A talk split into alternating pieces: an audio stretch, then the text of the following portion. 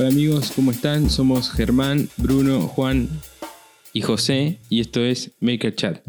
En este espacio vamos a hablar sobre qué significa ser maker, qué nos moviliza, qué nos inspira y cómo es el día a día en el taller. Yo soy José y como habrán escuchado en la introducción, tenemos un miembro más en este capítulo que, número 120. Estamos acá con William. ¿Cómo andas, chabón? Buenas, ¿cómo andan, gente? Qué placer estar acá. Como corresponde, como corresponde a la tradición de los capítulos terminados en cero, ¿no? Así es. Esa, esa, esa elección caprichosa, inaugurada. La, la- la nuestra la terminamos en 8. Y no- claro, por eso. ¿Todo bien, Wilson? Todo bien, todo bien. Che, qué, qué contento estar acá. Yo los escuchaba de chiquito, ustedes, me acuerdo. No te hagas el pendejo. Allá por el 85. claro, sí, en la, en la radio. Sí, sí, sí. Che, Che, em, ¿sos de escuchar radio, loco? ¿O música o qué? No, música, música a pleno. Eh, Ah, mira. ah, sí, sí. Siento que a veces la radio es como que quieren llenar el espacio, eh, entonces digo, no, vamos a elegir música.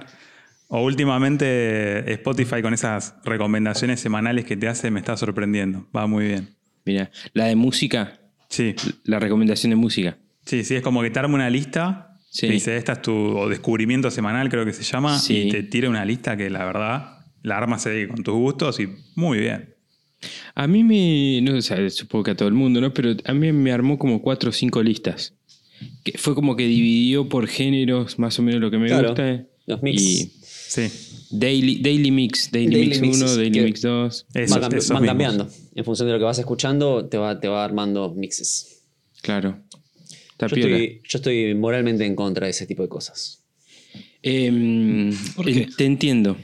Eh, Pero soy soy eh, militante anti-shuffle.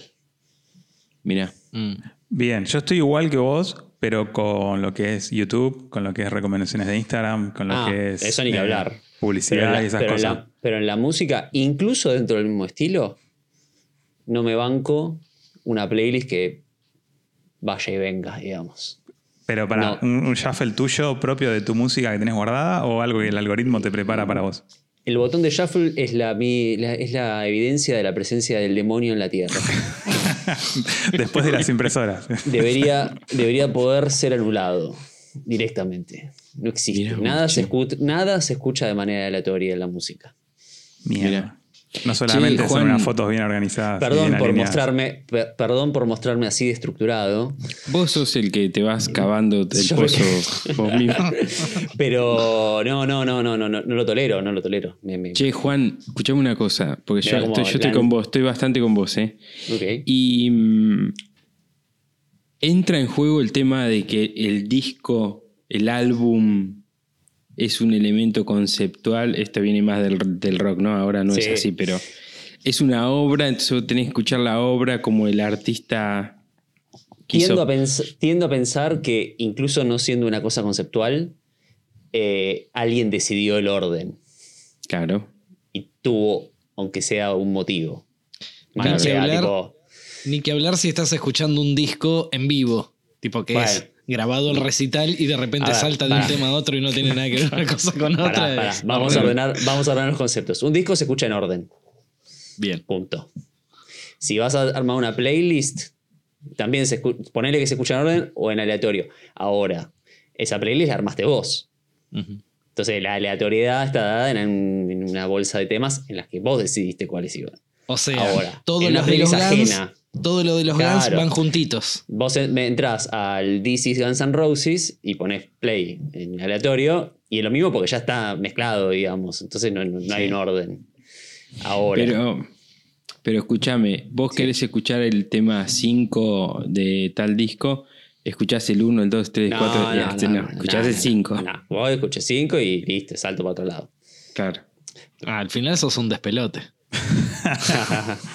Mira, para mí hay ciertas bandas que están muy buenas y me gustan, pero es como cuando te compras el, el combo de la soldadora que te viene con los guantes antideslizantes que no Sí. tiene nada que ver. Sí. Bueno, te meten un, un tema que es horrible, que es muy lento, que no, que no va y no lo escuchás, lo salteás.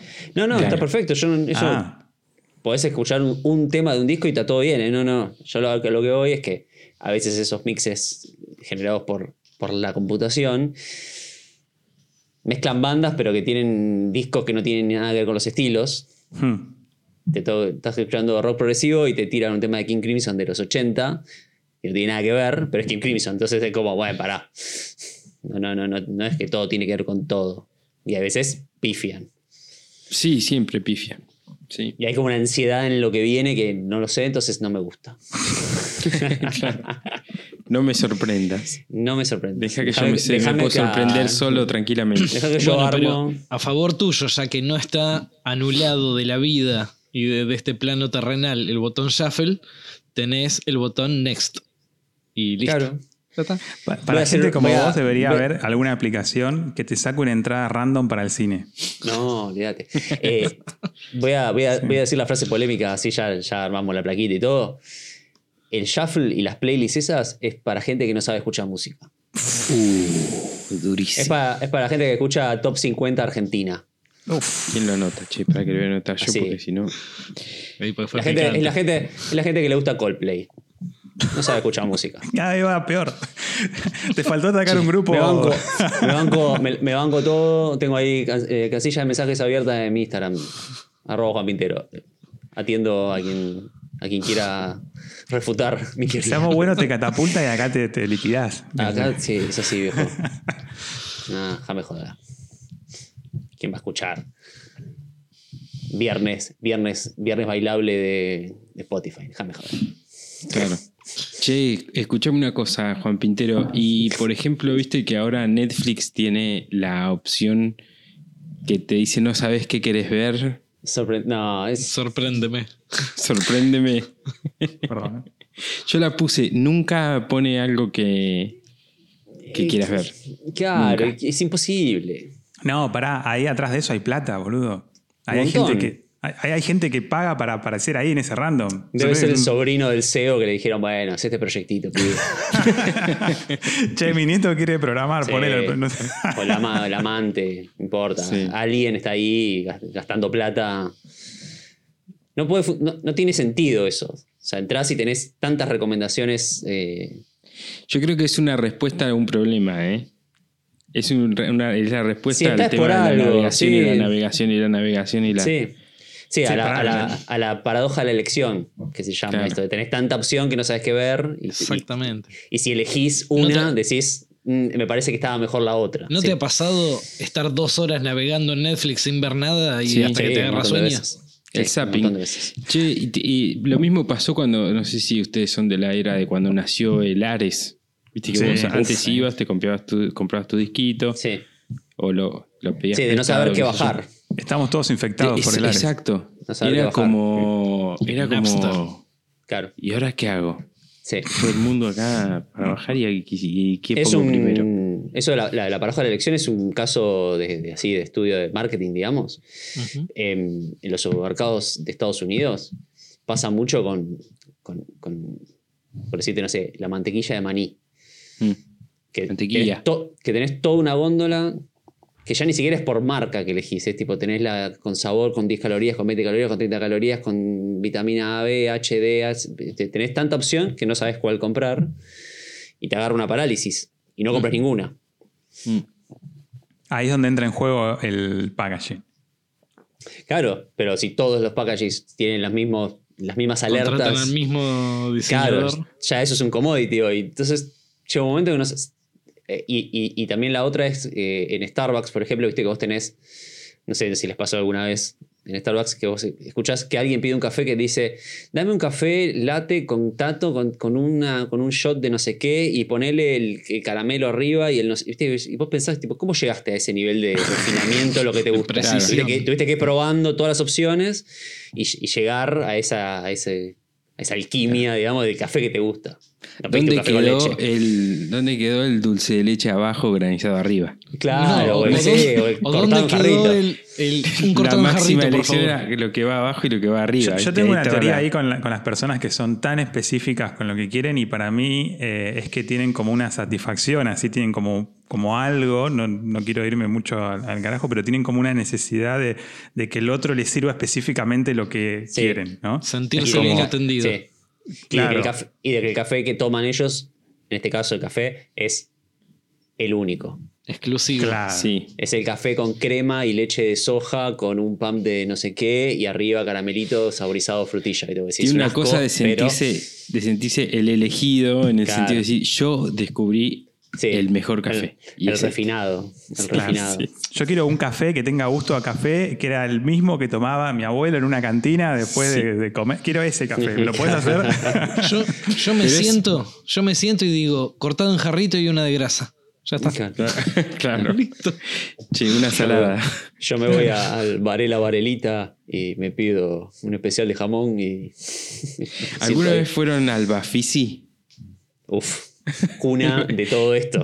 Una de todo esto. Ahí, el ahí donde está todo. Ahí donde está todo. es un festival donde se agotan todas las entradas rápido y vos comprás entradas, sacás tickets por título y por descripción. Y tenés millones y todas son malas. El 90% de todo lo que hay es malo, pero tiene una cosa así medio arty, medio, viste, loquito, qué sé yo. Y yo eh, una vez me acuerdo que vi una, boludo, era como 16 minutos, una toma completa, una sola toma, una sola toma de un puente en una autopista. Y se veían pasar los autos, los camiones, por ahí no pasaba nadie, por un rato, después pasaba. Y, y te quedabas todo el tiempo esperando a ver qué pasaba y no, nunca pasaba nada. Y estaban todos ahí como, no, esta, sí, esta es la que hizo después de...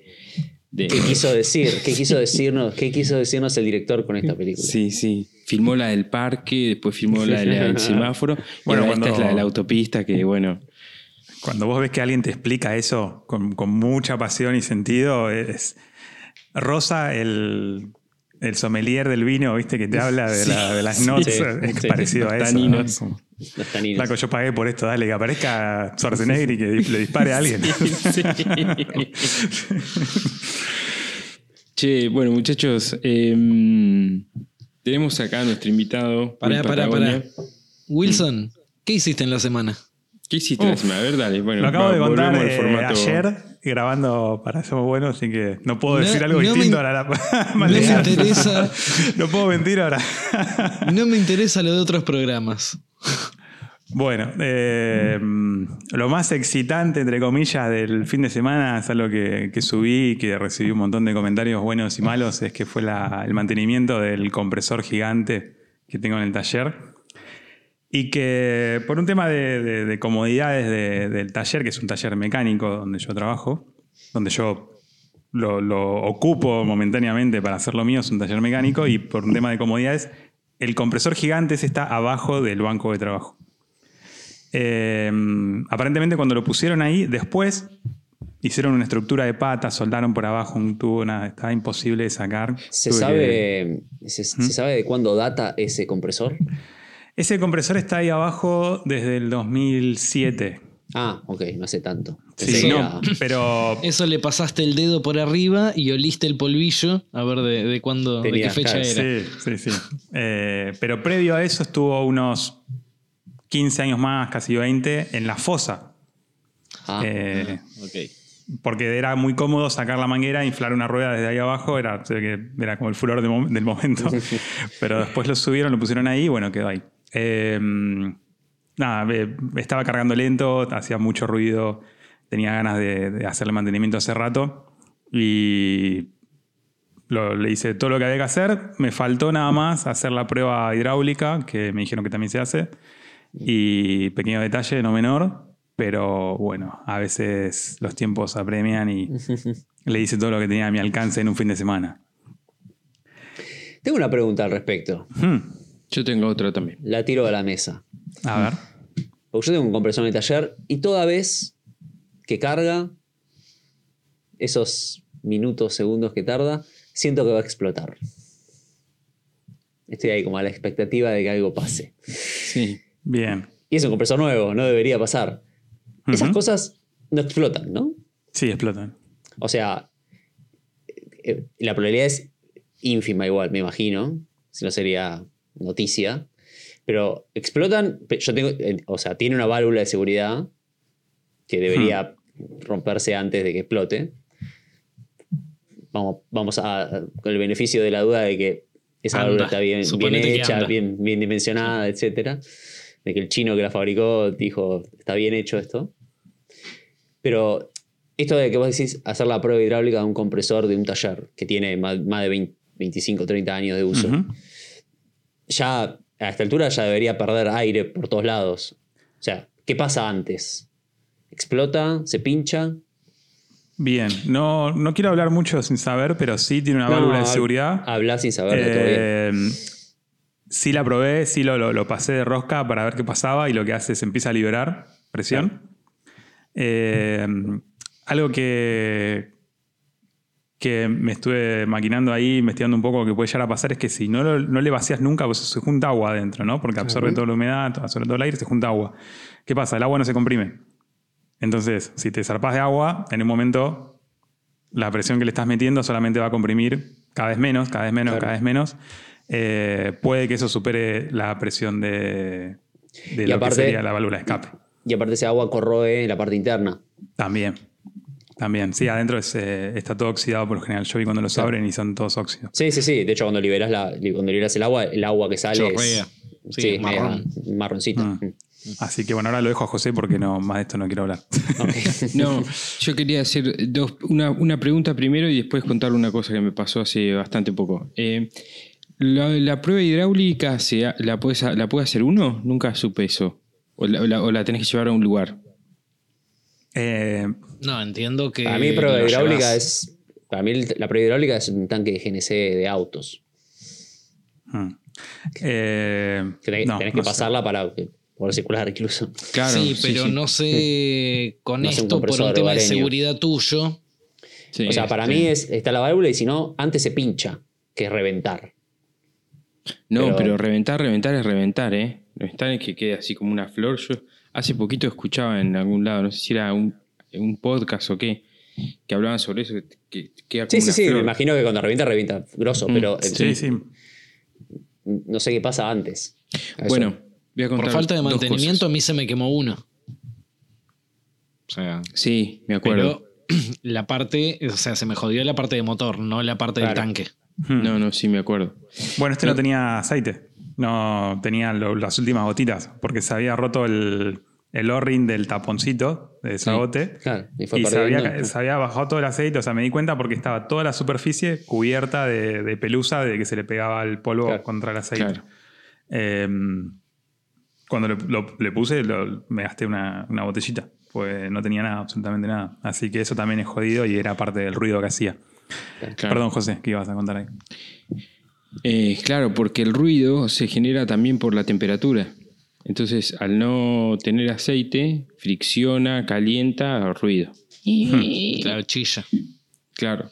Eh, me- dos cosas voy a contar. Primero, que a mí se me rompió hace un tiempo, como hace un año más o menos, se me rompió una, una piecita, una, una, una tuerca de bronce, de bronce, que Ponele. traen esto, bronce chino, ese bronce medio Alatonado. Sí, alatonado, qué, bronceado. buena- qué buen adjetivo.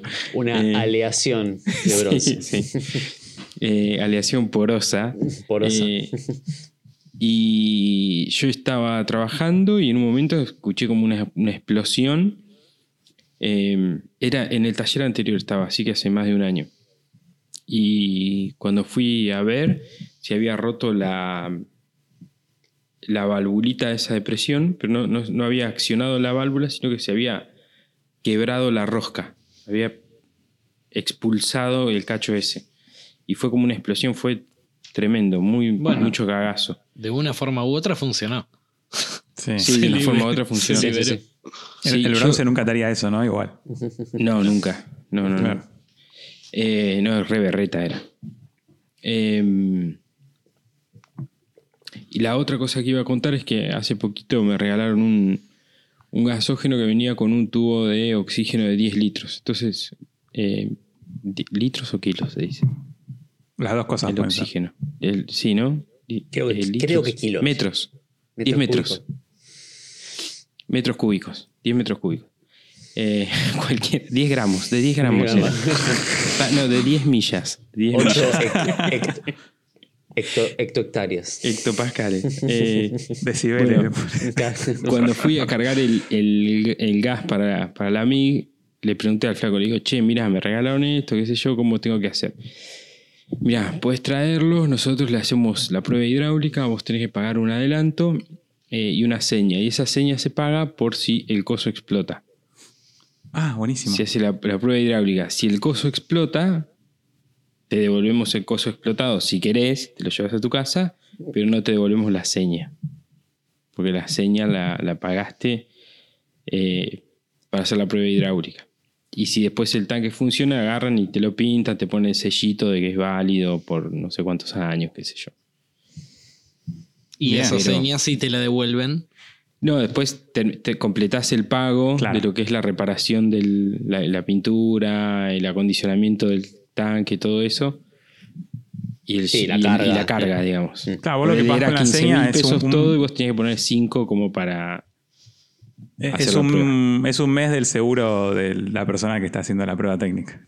Claro, Por eso te preguntaba si, si vos habías visto cómo hacerla uno mismo, esa prueba, porque...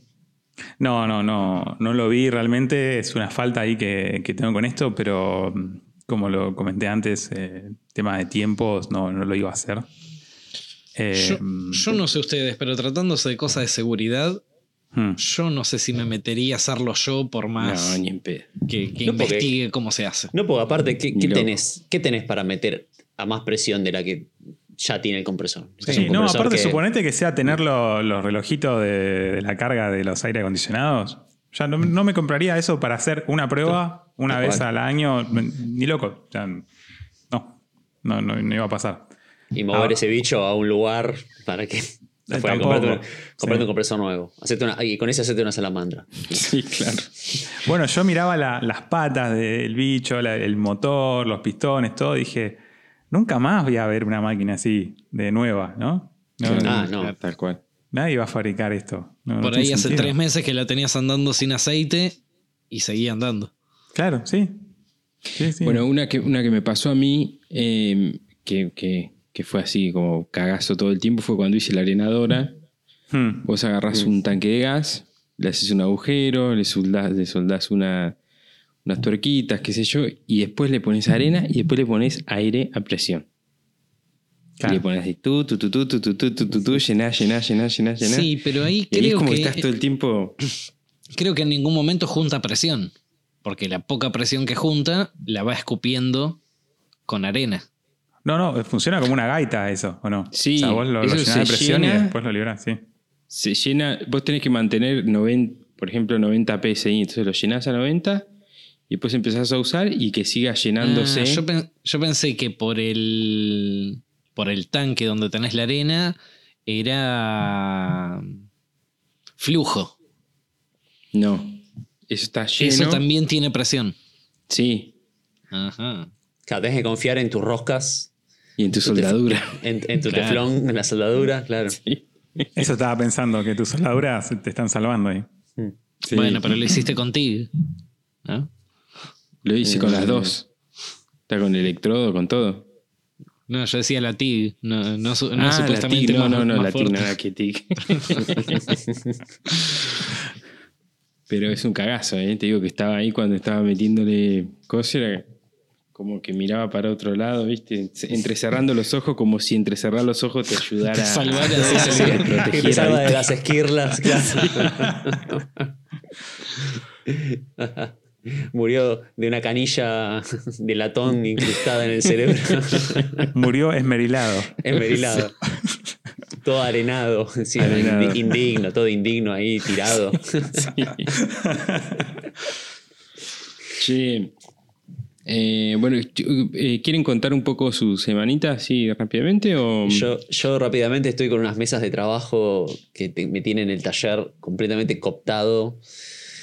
No tengo más lugar, tengo, las tengo que estar moviendo de un lado para el otro porque fue un, un salir de ahí maravilla acá. eh, citando a Seamos Bueno, eh, un, salida, un y maravilla que no, que no logré ver a tiempo.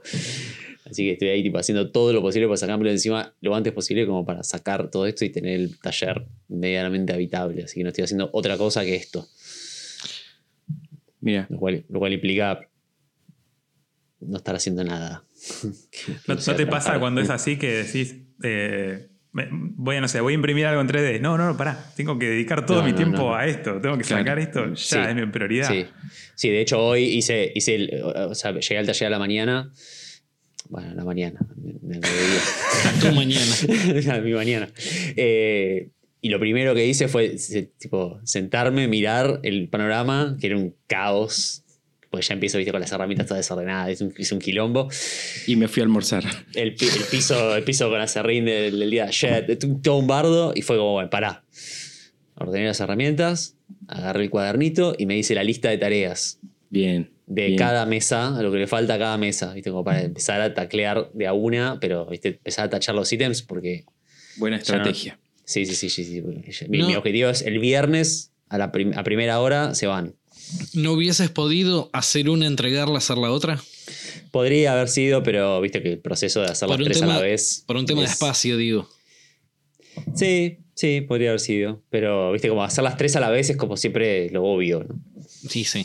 El Pero- mismo proceso lo repetís en las tres Sí. mesas. sí. Sí, sí, sí. Pero bueno, pasaron cosas. Nada, Bueno. eso- esos, esos eh, sí que tendría que haber sido no. Bueno, por mi lado, eh, eh, yo estuve, de viaje este, esta semana. Va, volví el sábado, pero eh, estos días estuve como acomodándome, atajando penales de todos lados, de laburo. Estuve bastante poco en el taller porque tuve bastante trabajo por otro lado, por el lado de la, de la compu, digamos. Eh, y estuve en misiones. Eh, estuve en las cataratas que yo no conocía. Así Ah, que conocí la selva misionera por primera vez. La Tierra Colorada. Sí, la Sí. tierra colorada y la selva. Me impactó mucho la selva, ¿eh? Yo no conocía. Selva valdiviana. Es, eso. Es una No sé qué humedad es constante. valdiviana. Valdiviana es, es una selva tan húmeda y tan eh, densa Sí, que acá solamente hay en tres partes del país nada más. Que es una es ahí, la otra es, si no, no me equivoco, perdón la gente del norte, pero creo que está en el Chaco y la Chaco. otra está en un lugar muy chiquito de, de Neuquén, que es eh, cerca de Chile, pr- prácticamente en el límite. Es una selva que vos por, por metro cuadrado tenés una cantidad de especies, tanto Sí, no, es vegetales como animales, que es increíble, sí. Eh, acá lo que me llamó mucho la atención es que llegás a ver más o menos un metro para adentro. Y Claro. después, más de ese metro hacia adentro, no ves nada. Claro. Está tapado de verde. Es como. Exactamente. Sí, es una muy densidad zarpado. absoluta. Mm. Es muy zarpado. Y desde arriba es, es como un. Desde el avión, digo, es como si fuera un. Una especie de. No sé cómo llamarlo. Una alfombra eh, de, de pasto. ¿viste? Es muy loco, muy zarpado. Eh, fui a las cataratas también. Eh, increíble. Increíble las cataratas. Yo sé que lo debe decir todo el mundo que va, pero realmente es una cosa zarpada. Es muy loco, muy loco ver lo que pasa ahí. Es muy, muy loco. Em, ¿Qué más, chicos? ¿Qué más? ¿Qué Yo, más? yo- yo no conozco y tenía pasajes para ir en abril del 2020. Mirá, Bien.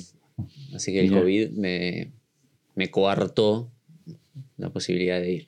mirá, yo te digo, honestamente, nunca me llamó la atención a mí. Y fue medio que mi mujer fue la, la impulsora del viaje este. Y yo me sumé porque me encanta viajar y porque me gusta conocer, pero no, no le tenía, no ponía muchas fichas. Pero realmente se lo recomiendo a todo el mundo porque está buenísimo. Está muy, muy bueno las cataratas. Eh, además e- es muy turístico. Puerto Iguazú es muy, muy turístico. Y entonces te atienden súper bien, viste, los lugares están buenísimos. Eh, ¿Fuiste, ¿Fuiste a Ciudad del Este a, no, a ver qué anda- en qué andaba la cosa? no, eso no me atrae, pero para nada. ¿Sabes qué me llamó la atención? Mucho la atención. Vi en muchos lugares unos, una especie de, de stickers así publicitarios que había en puertas de negocios y en el aeropuerto, en comercio, ¿viste? en lugares turísticos, eh, leyendas contra el tráfico de niños, por el Hmm. tráfico de niños eh, y la, los, ¿cómo se llama? La, la trata de, de personas y todo Claro, eso. Pero sí. muy habitual, muy habitual.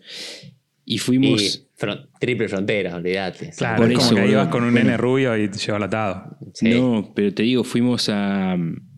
Pasamos para Brasil porque fuimos a, al lado brasilero de las cataratas y a un parque de aves, Parque de las Aves se llama, ¿no? Ujú. Es un, un tipo un santuario. Y entonces pasamos dos veces por la aduana. A la vuelta volvíamos a Argentina, digamos, a eso de las 6 de la tarde.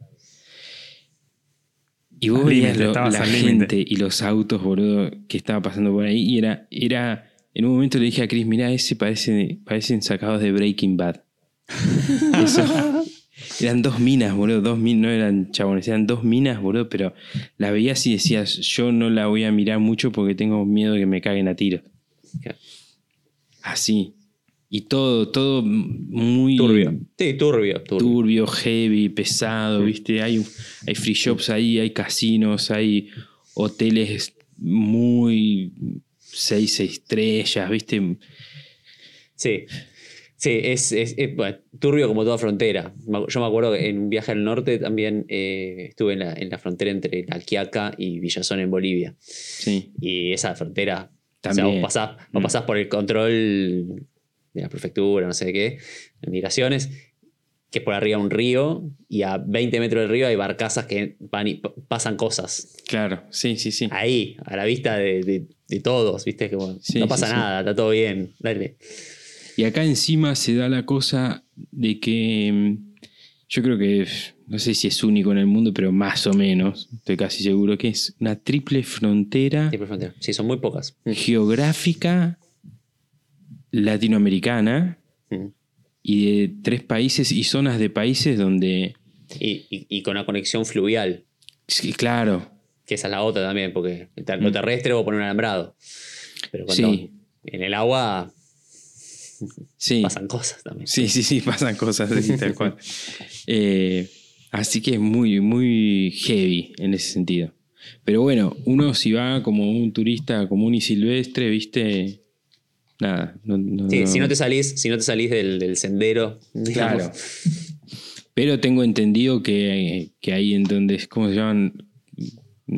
Eh, no sé qué, del Ciudad del este, Este. de la parte de Paraguay. Ciudad del Este. Ciudad del del Este. entiendo que ahí es tipo, puedes comprar un riñón, un, un Lo que- misil y, y Sí. tres niños, así. y herramientas. Y herramientas, claro. Y Craig, Cosas de Craig. para revender mucho acá. de Paraguay que no, no hay. No No hay. hay, creo, parece. en Ciudad del Este está todo. Lo puedes no llevar está- vos en un barquito. Claro, y si, y si no está, te lo consiguen. Sí, sí, sí. No, no, zarpado. Es muy impresionante, boludo. Muy impresionante. Y el, el- hay como una especie de icono, ¿viste? De, de- de símbolo gráfico. Y el símbolo gráfico es, es una valija con una figurita de niño adentro. Y el niño está así como tachado, como un tachecito de no, No. estacionar o no fumar, ¿viste? Claro, Tipo, es tipo, no meta niños dentro de valijas. Ok, tal cual. ok. ok. Sí. Bueno, Los niños no pueden llevar equipaje. Claro. Todo mal.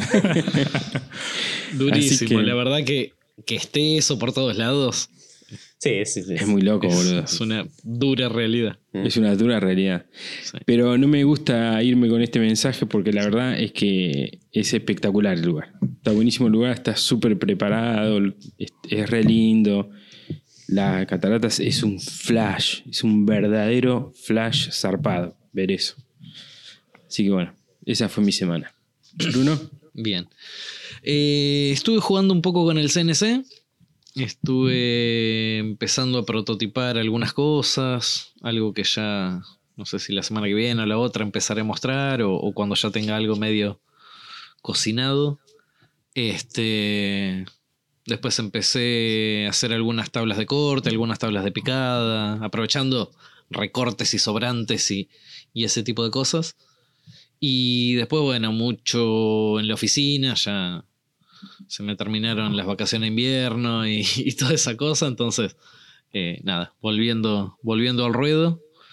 Eh, y no mucho más. La verdad es que le estoy queriendo dedicar tiempo al CNC porque ya hace, no sé, 5, 6, 7 meses que lo tengo y recién ahora estoy empezando a tomarle la mano. Entonces quiero, quiero realmente ponerme las pilas y, y ponerle, sacarle el jugo, digamos, que eh, con todo el potencial que tiene la máquina, me parece al pedo que esté ahí parada todo el tiempo y yo por ahí estoy, no sé, una semana, 15 días sin tocarla. Entonces, Mira, yo te propongo algo. Si querés, cuando no lo usás, lo, lo publicás en alguna Claro. página. O sea, lo, lo dejás abierto para que nos podamos conectar y usarlo. Vos solamente pones plaquitas y nosotros Claro. hacemos pruebas. O sea, con Juan Pintero, yo, o sea, te lo alquilamos, te alquilamos tiempo de máquina. o alquilo, alquilo la llave del taller por hora.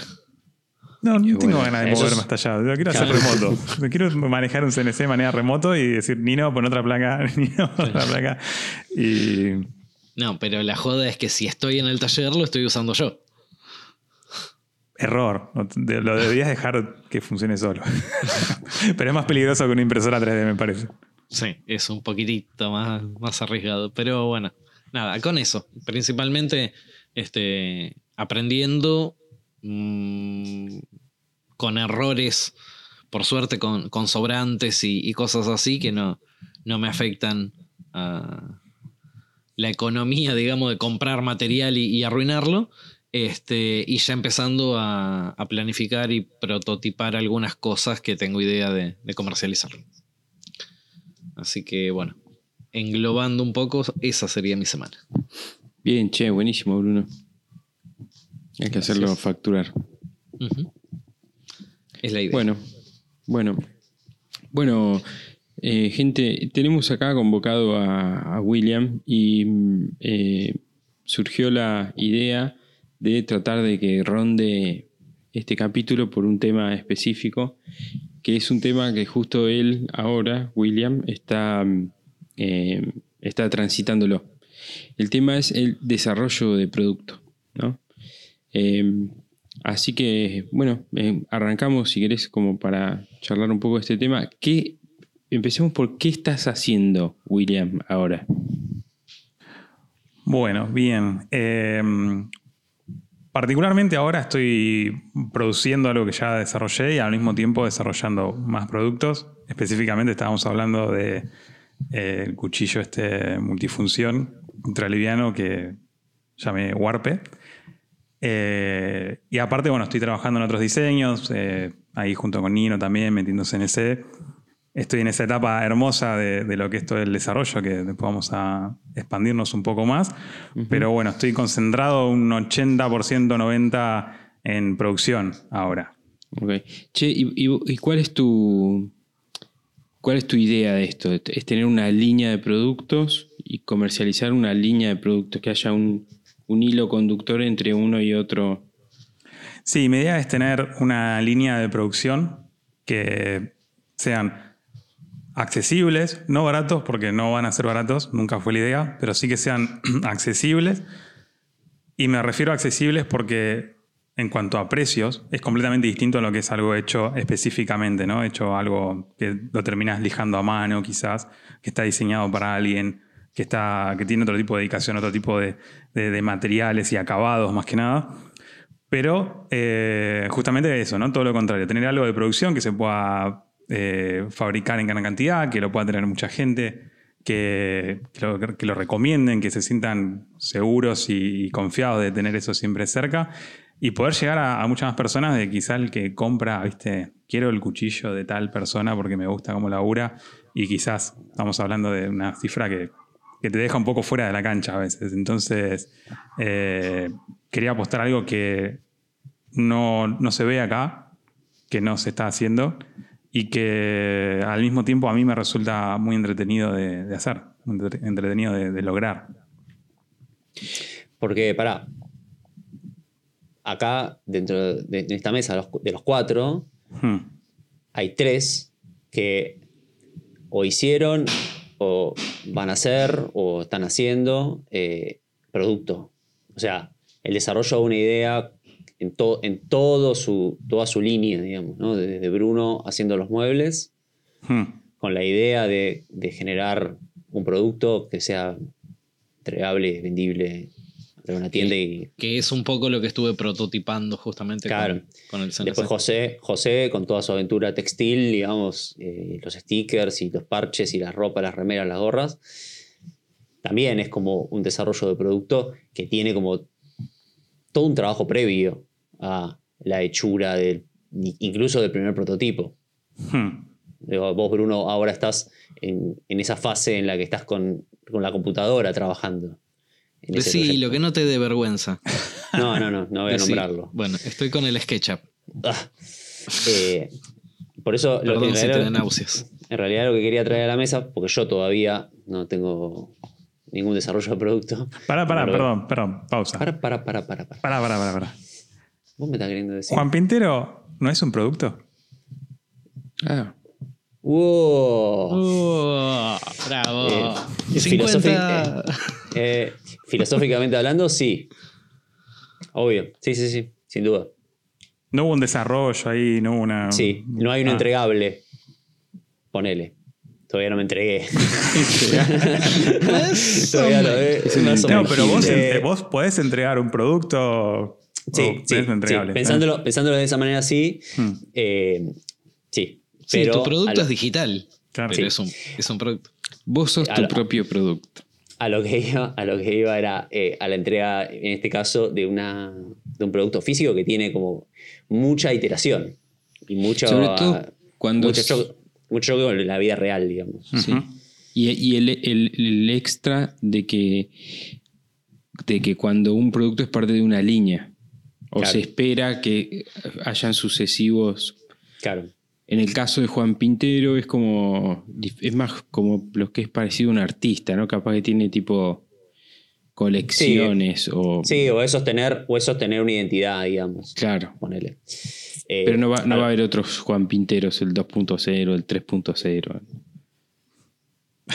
No, perdón, quiero decir, no va a haber otros Juan Pinteros, o sea, eh, Hay o sea- uno en otro universo. otra, otra, claro, en el, El multiverso. multiverso de los Juan Pinteros. eh, No, igual, perdón, pará, te pongo pausa a esto, porque está perfecta tu, tu pregunta, pero eh, a lo que yo iba era porque en realidad lo que yo quería hacer era como ir para atrás, para Hmm. mucho atrás, no, no es tipo desde, ah, me gustaría hacer cuchillos, no, no, es- hablemos del warpe como Sí.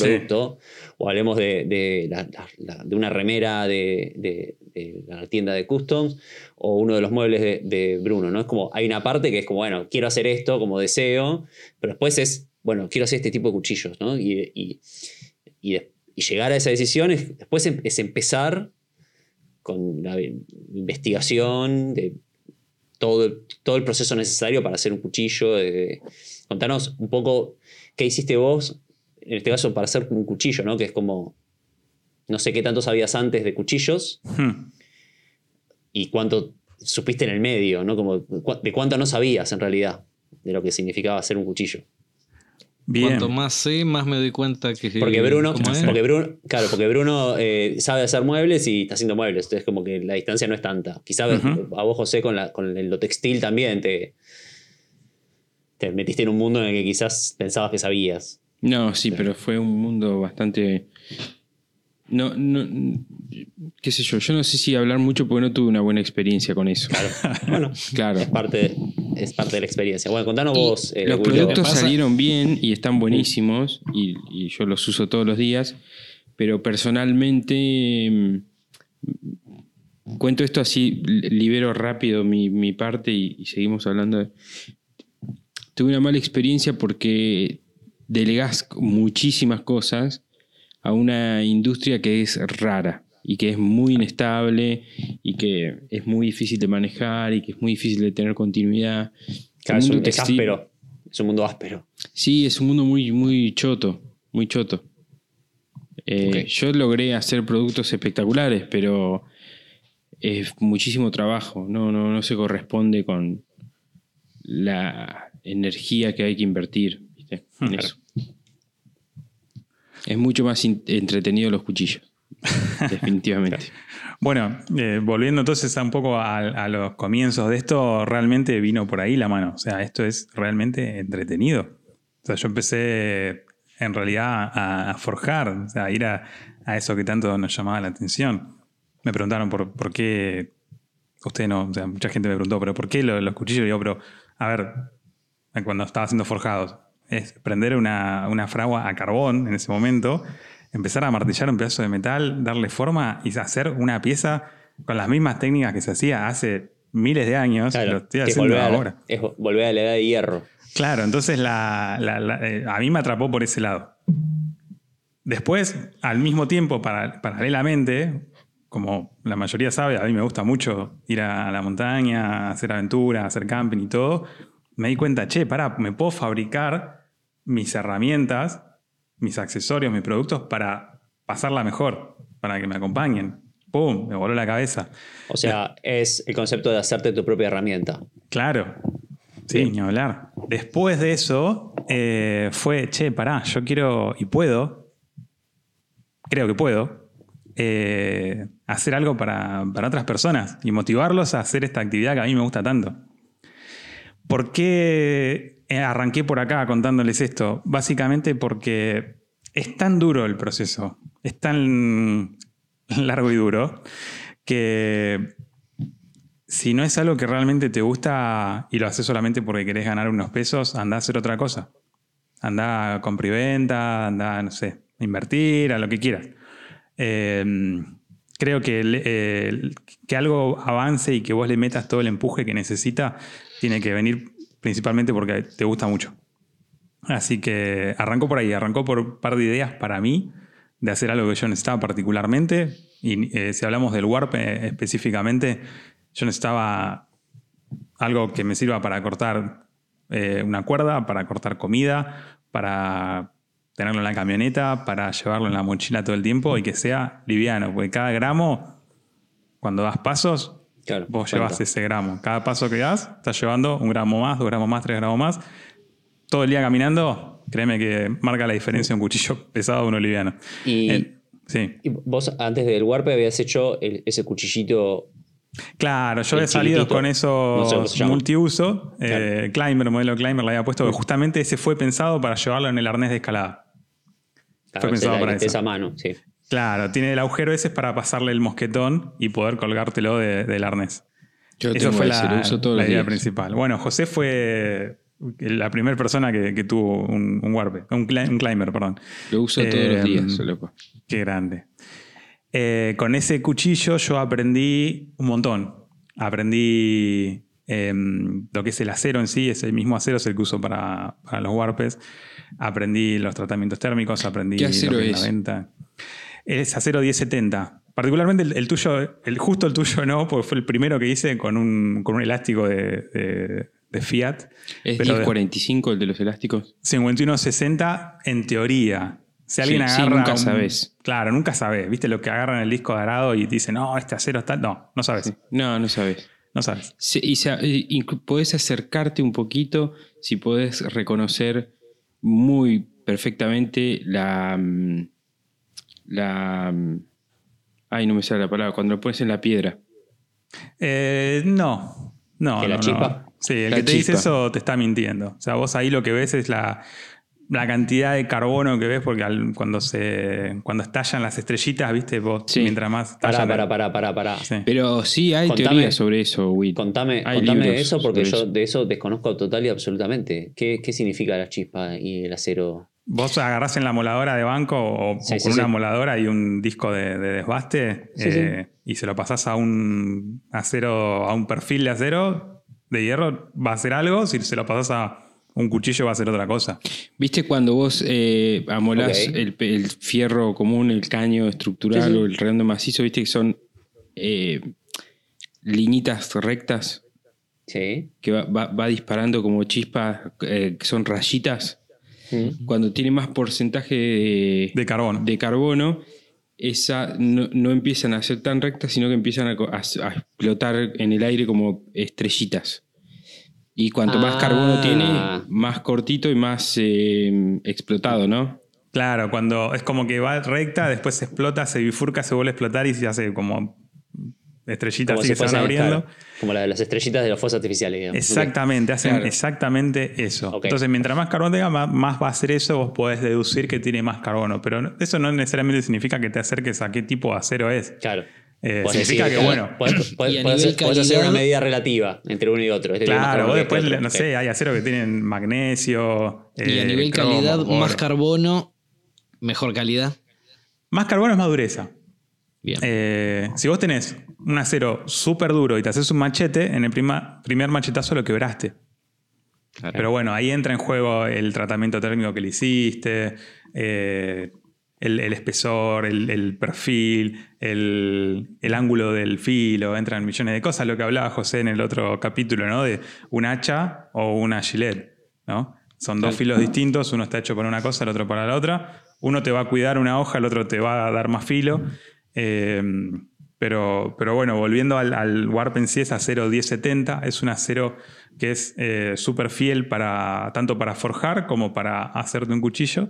Y lo que tiene de bueno, que lo comprobé yo después de usar esto, porque otra parte de, lo que fue el desarrollo de este producto, es usarlo yo durante unos meses, en donde yo lo quería, el, el destino al que yo lo quería dar, es que con una piedra muy chiquita vos lo podés eh, rafilar, vos lo podés asentar y, y rafilar con una piedra muy chiquita. Si vos haces un cuchillo eh, de acero inoxidable, eh, súper duro, probablemente solamente lo puedas volver a afilar en una lijora de banda o en una piedra de diamante o en algo que te requiera un poco más de trabajo. Entonces los cuchillos de camping, los cuchillos de casa y esos están hechos para que vos lo puedas volver a afilar eh, en el campo. Por eso son aceros más blandos, que no retienen tanto el filo, pero que los puedes volver a retocar. Sí, José. Pregunta. eh, ¿Qué hay de cierto en el tema ese de que los cuchillos se pueden afilar o asentar con el, con el vidrio del auto? Con el Eh, bisel de los vidrios del auto. Se pueden asentar, se pueden Ah, asentar, ¿sí? sí. Mirá. Sí, sí. Lo mismo, algo mucho más cercano, es eh, los platos de comida de cerámica. Sí. Del lado de abajo tienen como un aro así áspero. Sí. Bueno, ahí vos podés también asentar un cuchillo. ¿Qué pasa? Te va a quedar todo rayado. Vos agarras un cuchillo que tiene el filo pulido, le pasás por ahí y te queda todo rayado. Sí. Pero he asentado cuchillos así y buenísimo. Siempre y cuando sea un cuchillo más o menos blando que, que lo puedes volver a tocar. De nuevo, un cuchillo de acero Claro. inoxidable, súper rígido. Olvídate, se va a caer de risa, no va a hacer nada. Claro. Che, ¿y por qué uno, eh, o sea, eh, teniendo en cuenta todas las propiedades que tiene el acero inoxidable. ¿qué, ¿por qué uno va por un material que no es el acero inoxidable y qué ventajas tiene sobre el acero inoxidable? Bueno, eh, te voy a responder la- una respuesta que es válida hasta hace, no sé, cinco años, ponele, donde eh, justamente lo que decía, el acero inoxidable es muy duro, es muy rígido, te da una muy buena propiedad, no sé, en la cocina, por ejemplo, vos puedes estar cortando comida sin parar, que no se te va a desafilar. Pero ¿qué pasa? Cuando lo tengas que reafilar, eh, te va a costar mucho. Y al mismo tiempo, eso de que sea tan duro lo hace muy bueno para cuchillos finos de cocina. Pero si vos lo llevas al campo, donde tenés que. Claro, eso porque necesitas una hoja más finita. Claro, Con, con menos material haces más dureza. claro. Entonces vos Ok. necesitas que en una hoja finita sea súper dura para que te puedas filetear bien algo. Ahora, donde tenés que ir a hacer una técnica, por ejemplo, que le dicen el batoning, que es para partir un tronco a la mitad, para hacer leña o cosas por el estilo, necesitas un cuchillo más grueso. Eh, y al mismo tiempo necesitas un cuchillo que vos puedas golpear y que no se te parta. Si vos tenés un cuchillo de acero inoxidable muy duro, es muy probable que se te, se te parta. Mismo si se te cae de punta, viste, en el campo, se te cae en una piedra o en el piso, lo que sea, es muy probable que se parta. En cambio, el acero al carbono es un poco más flexible y tiene esas propiedades. Ahora, estamos hablando de inoxidable y acero al carbono como si fuesen dos nada más. Pero de cada uno hay 50 millones. Claro, claro. Ahora, ¿por qué dije una respuesta hace cinco años? ¿Por qué? Porque hoy en día hay empresas que lo único que hacen es acero para cuchillos. Ya no es acero para herramientas de corte, eh, para fresas, es acero para cuchillo. Entonces, esos aceros tienen la mezcla de los dos. Tienen una tenacidad que le permite dar golpes y tienen una retención de filos de la hostia que te permite hacer un cuchillo de cocina o un cuchillo de camping o un cuchillo de supervivencia que va a ser inoxidable y va a tener todas esas propiedades buenas. Ahora, ¿qué pasa? Acá no llegan esos aceros. Claro. No llegan, es muy difícil de, de conseguirlos acá. ¿Qué son Entonces, europeos o chinos o eh, hay yankees, hay suecos, hay holandeses, si no me equivoco. Eh, yo, por ejemplo, el acero que. El mejor acero con el que estoy trabajando ahora, que es el que hice esa chita de acero inoxidable y el cuchillo de cocina, es, se llama de la empresa de Zambic, que esa Ah, es muy conocida. ah, los insertos, sí. Claro, sí. Y bueno, esa empresa hace eh, acero para herramientas de corte. Entonces para los cuchillos viene al pelo. Y ese acero es de Suecia. Ese acero es buenísimo. Muy bueno, realmente es eh, uno de los mejores rendimientos que, que se pueden llegar a tener acá. Eh, pero no es un acero hecho para cuchillos, así todo. Nosotros acá nos estamos rebuscando con lo que hay. Claro. ¿Y cómo responden las herramientas de corte, desbaste y todo eso con ese tipo de, aceros? Y bueno, ahí cada, cada acero es distinto cuando, obviamente, cuando está templado o cuando no está templado. Hay aceros de. El K110, por ejemplo, es un acero de herramienta de corte. Y ese acero, cuando está templado, vos le pones ciertas lijas que directamente no le hacen nada. O muy poco. Entonces, vos tenés que hacerle un desbaste previo al temple bastante extenso para que después, cuando está templado, no tengas que gastar tantas lijas, básicamente. Claro.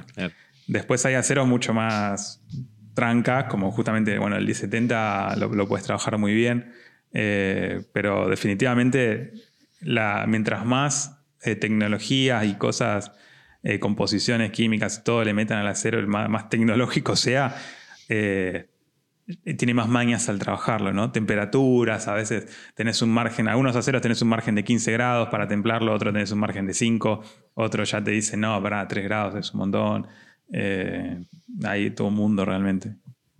Vos sabés que también en el, en el torno se nota mucho eso. Hmm. Pero es, es, es impresionante a la vista y en el peso y en todo son dos materiales iguales y los pones con el mismo avance, la misma eh, eh, comiendo lo mismo, con el- la misma herramienta, con el mismo inserto y hacen cosas completamente diferentes. Bueno, y en el entorno ves las velocidades, ¿no? Eh, Sí, sí, el feed, las velocidades, el avance, qué sé yo, todo. Nosotros con Juan no, no tenemos ese problema con el temple del paraíso, del petiribí, todo eso. Sí, no, sí, no. sí. Solo tenemos problema con el apacho que te desafila todo. Sí. Claro. Y- el y Iron deja- Good. Y te deja todo. Bueno, pero si en ese fuesen. Si, si estuviesen haciendo mucha tornería, deberían estar como re a pleno con el tema de, de los aceros y el temple y todo eso, porque Claro. están súper asociados. Eh, Mm. Sí, lo, Sí. lo tengo ahí quieto. El- bueno, todo no puedo. O me pongo a mover el CNC o me pongo a mover el torno. Sí, No, de hecho. no se puede. oh, perdón. Ah, no, no, iba a decir que en- encima del mundo de los aceros es. tiene un, un altísimo contenido teórico. ¿Viste? Sí, de claro. cosas que no ves. Que no ves Sí. y que no te las puedes dar cuenta. Sí. Yo, Sí, ya el concepto de aleación sí. es No, como no, además estás, el- estás yendo a los átomos de, la, vi- de, de esto. Hay una cosa que Mm. tenés que aprenderla rápido, que es cuando compras algo, escribir qué es. Sí. Ah, SAE 60, no sé qué, en cada pedacito. Pues juntaste tres o cuatro pedacitos y ya no se, no se pueden distinguir el uno del otro. ¿Y la información técnica de cada una de esas cosas se encuentra fácil o es un bardo? De nuevo, mientras más eh, tecnológico desarrollado esté, se encuentra más fácil. Eh, vos podés comprar un acero del fabricante directo, por ejemplo Zambic, o eh, hay un acero increíble para, para cuchillos que se llama... eh, ah, bueno, ya, ya voy a traer el nombre, ahora se me, se me fue, pero el fabricante te da la hoja y te dice, si lo querés con tanta dureza, tenés que hacer este temple a esta temperatura, tenés que hacer esto, todo el otro. Ahora, hay otros aceros que en realidad lo que vos comprás es alguien que lo fabricó siguiendo una norma. Por ejemplo, el 1070. El 1070 lo fabrican varias empresas, pero siguen una norma del 1070. Claro, del SAE estándar. 1070. Claro, entonces ahí es mucho más difícil conseguir la información posta. Porque quizás vos conseguís la información del, del fabricante. Es distinta a la del otro fabricante. la del otro. eh, Y claro, porque usan O sea, procesos distintos o máquinas Se distintas. manejan o- dentro de ciertos parámetros no exactos. claro, sí. Hay un, hay un librito que se llama El Casillas, que es eh, recontra conocido, muy popular y tiene unas cuantas páginas sobre eso. Eh, y tambi- pero también al mismo tiempo hay otro factor que según las normas por ahí, qué sé yo, el, el 1045 este, capaz que en Estados Unidos lo llaman de otra forma porque utilizan otra norma, entonces ahí se empiezan como a mezclar las cosas. Y también ese libro que es como de los 50, 60, hay cosas que no se fabrican más y hay muchos materiales nuevos también, Claro, ¿viste? claro. Entonces, la teoría también es como que va quedando vieja, ¿no? Sí, Sí, sí, de- sí. Todo, exactamente. todo, todo va evolucionando. Lo La otra ideal sería comprar a un fabricante y bajarte de la página de ese fabricante la ficha técnica actualizada Claro. de lo que estás comprando hoy. y Eso es lo que, lo que yo estoy haciendo con el Sandwich, por ejemplo. Y si vos tenés un horno bien calibrado, si vos tenés un buen proceso y todo, vos seguís los pasos que te dice el tipo y vos te garantizás tener un acero con la dureza que te dice. Eso es Claro. increíble. Eso está buenísimo. tengo, tengo ahí una, una- una pregunta con respecto a eso que hablaste recién del horno. Eh, yo conociendo mínimamente la historia del, del cuchillo que salió a la venta, del cual tengo uno, eh, entiendo que, que- que desde el momento que arrancaste a- el diseño tuviste que, como más allá de esto, de investigar un montón sobre los materiales y aprender un montón sobre esto de la dureza del temple, los, los tipos de hierro, de aceros, etc. Eh, esto, por ejemplo, el proceso de la construcción de un horno de temple. Hmm. Que eso es como, una vez me acuerdo que José citó a no me acuerdo qué canal de YouTube que, que contaba la cantidad de microprocesos que se iban abriendo con cada tarea. Sí. Que iba anotando como diciendo, bueno, ah, ahora tengo que templar, ok, me tengo que construir un horno de temple. Los, los, eh, ¿Cómo es que los llamaba? Los proyectos paralelos. Los proyectos paralelos, claro. Que, que- Exactamente. Que, Yo construir un horno de temple es como la cosa en sí misma. Cuando hablaban vos- de eso, me, me- me acordaba de todo el Claro. proceso que, que yo hice, Porque, ¿no? porque Eh, ese proceso vos lo podés hacer en la, en la forja, Sí. pero es como re poco controlable la temperatura, todo inestable. Olvídate, todo esto que estábamos hablando de temperatura, dureza, de Inviable especificidad del acero, hacer- olvídate, claro, ¿no? O sea, no lo- existe, es, es a ojo. Casi Sí, lo tirás diría. por la borda todo, Mirando, sí. mirando la cantidad de rojo que es, cuántos segundos al rojo estuvo, es una cosa así. Sí, sí, sí. Perdón, voy a, a decir una cosa que ya dije antes también. Hay un, también hay un nivel de tirafrutismo en el mundo cuchillístico, ¿o no? Sí, sí. Sí. Muy de grupo Sí. de Facebook, de tipo, no, tenés que ponerlo contra la luz. Y, Sí, y si el no se templa, te devuelve. no se templa, no se templa en, en el solsticio de primavera, el solsticio de verano, en el equinoccio llena de primavera, luna llena. cuchillo, ¿viste? Sí, sí, sí. Cuando la marea está baja, no se templa. Olvídate, olvídate. Bueno, pero eso es personas que. son- Personas. Es personalidad que, que, que escucha o le recomiendan algo y lo hace sin dudarlo, ¿no? Claro. Eh, no se pone a cuestionar. Y si no te pones a cuestionar, cuando no tenés la información certera, estás al horno. Eh, Sí, puede haber información como completamente contradictoria, imagino. Bueno, como en todo, en todo, en sí. todo grupo humano. Pero bueno, volviendo al tema de, de las tareas y el horno y todo Sí. eso, eh, cuando me surge la idea y, y me propongo a mí mismo el desafío de poder hacer un producto que, que inicialmente el objetivo fue que, que se pueda autosostener, o sea, que se pueda, la producción que se pueda autoalimentar, porque primero, primero uno hace una inversión, pero mi objetivo principal fue que se pueda mantener y pueda crecer solo, ese fue el objetivo, entonces tenía que alcanzar cierto nivel de producción. Y empecé a notar todo lo que me hacía falta. Me di cuenta que la lista se hizo súper extensa, así que lo, lo acoté a lo, a lo primordial y lo convertí en épicas, de, como desarrollo ágil, en las cuales estaba el horno, la arenadora, la lijadora de banda, el, la- el packaging, la comercialización, el marketing, la venta, todo. Respecto al horno, eh, lo podía comprar o lo podía hacer. Hacerlo me salía a la mitad y aparte aprendía por si lo tenía que reparar. Porque el que compras también lo tenés que reparar. Así que me puse a. Conoces metí- todas las partes, sabes qué comprar, todo. Conoces absolutamente todo. O sea, Claro, lo, lo hiciste sí. por todos lados. Hasta programás el, el controlador si querés. Entonces eh, me metí en un mundo de tener que hablar con importadores de ladrillos porque son importados y no se conseguían. Eh, tema de resistencia de los materiales, temperaturas. Eh, el horno está armado de una manera que se puede desarmar y reparar. Vos podés hacer una jaula, lo soldás todo y listo, quedó ahí. Pero yo el mío lo- tiene dos tornillos que lo sacás y se desmonta, lo puedo, lo puedo desarmar. Eh, y obviamente apoyado y acompañado y consultando a mucha gente, ¿no? y haciendo un resumen de todo eso, sin casarse con nadie. Pero el horno llevó mucho tiempo, eh, mucho diseño, mucho, muchas pruebas, mucho dolor de cabeza. Y, salió y fue parte del proceso y hoy estoy súper contento. Hoy en día eh, quiero expandir mi capacidad de temple, así que hoy en día lo compro a un horno nuevo, ¿no? Eh, pero, pero estoy muy contento de haber empezado fabricando el mío. Pero compras ahora porque ya sabrías reparar el, el comprado incluso. Claro, yo ahora, ahora compro y digo, che, para este componente no me gusta, acá la están pifiando, me busco otro proveedor. Eh, es otra historia. Sí. Che, y esto que decís, aumentar la capacidad, ¿qué es? ¿Es tamaño? ¿Es más grande o es más velocidad? ¿Llegar más rápido a la temperatura?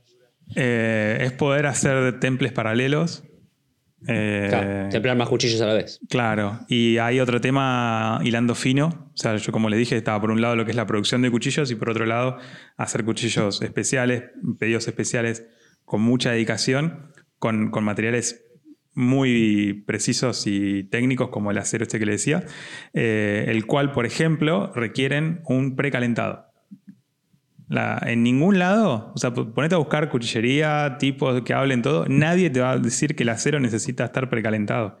El acero este inoxidable se templa a 1050 grados. Vos no lo podés llevar a 1050 grados de una, lo destruís. O sea, no lo destruís, pero le, das una, agresión tremenda. Entonces, se hace un precalentado a 600 grados, 650 grados durante un tiempo, depende del espesor, y después lo llevas al otro horno, que está a los 1000 grados. Claro. Eh, es más, les cuento algo repavo, pero que tampoco nadie lo dice porque realmente la, diferencia que marcas es mínima, pero a veces puede ser mucha. Es cuando vos lo sacás del horno para templarlo, vos lo agarrás con una pinza. Sí. Esa pinza está a 15 grados. No sé, el, aceite lo, lo, lo, precalentás a 40 grados, 50 grados. La pinza con la que vos lo agarrás está a 15 en invierno. Sí. Ya está, esa parte la templaste. Claro. Entonces, cuando vos agarraste, si, lo agarraste del filo, ponerle de la parte de la zona del filo, pues, hiciste cualquier cosa. si lo agarraste del lomo, y bueno, más o menos. Si lo agarraste más atrás, y bueno. Entonces, las herramientas con las que se maneja un acero quirúrgico así tan zarpado, también las tenés que precalentar. Pero bueno, eso, eso a mí me gusta y me apasiona para lo que es meterme en hacer un cuchillo de mucha calidad, de mucha dedicación, eh, que es, corre por otro lado de lo que es la producción. Por eso eh, incorporaría otro horno. Claro. Claro, pero eso, volviendo, volviendo al horno que vos mm. hiciste, eh, y, nombraste ahí, viste, la, lijadora de banda, eh, armaste como, fuiste, fuiste recorriendo el proceso del, diseño de un cuchillo y te fuiste encontrando como con, necesidades, que algunas las podías suplir con un proveedor y, otras no. Exacto. el filo final fijador de banda y lo hago yo a mano uno por uno, porque no hay mejor solución que esa. Exacto. mandar a templar no era una, opción, era lo tengo que hacer yo, construir un horno. Eh, no sé, el grabado láser, sí, lo hace un proveedor, listo. Bueno, entonces voy con todos los cuchillos ya hechos, pum, me los graba, vuelvo. Eh, entonces, entonces, ese proceso, pues estamos acá describiendo el, proceso de cuánto, un año. Un año, sí, fue un año, desde la idea principal hasta poder fabricar con mucho trabajo, con mucha dedicación y muchas horas a la semana, poder fabricar una tanda, eh, pasó un año, sí. eso es, mucho, es mucho el trabajo, mucho de... sí. Aparte, hay muchas ideas que uno tiene, mm. que cuando uno empieza tiene ciertas ideas que a medida que va aprendiendo estás completamente equivocado. Y vos tenés que aceptar. Sí, vas pivoteando. claro, vos tenés que aceptar que la idea que vos tenías ya no sirve, que es opuesta, de hecho, al camino que tenés que llevar. Eh, después hay un tema muy, muy importante, muy importante es que vos salís con un diseño. Yo lo prototipo con la impresora 3D, lo cual me ahorra días y días de laburo. Yo tengo una caja llena de hermanos deformes del Warpe. Warpes de plástico. Claro, sí. Para el arbolito de Navidad. Hasta que salió el primero, hasta que lo, hice, me lo llevé yo a la montaña, lo tuve meses y bueno, toda la historia. Em, ¿Qué pasa? Hay algo muy, muy importante. Vos podés hacer un cuchillo hermoso. De hecho, yo le puedo pedir a cualquier cuchillero que tiene un par de años de producción, le digo, hacemos un warp y lo va a hacer y lo va a hacer un, warp espectacular.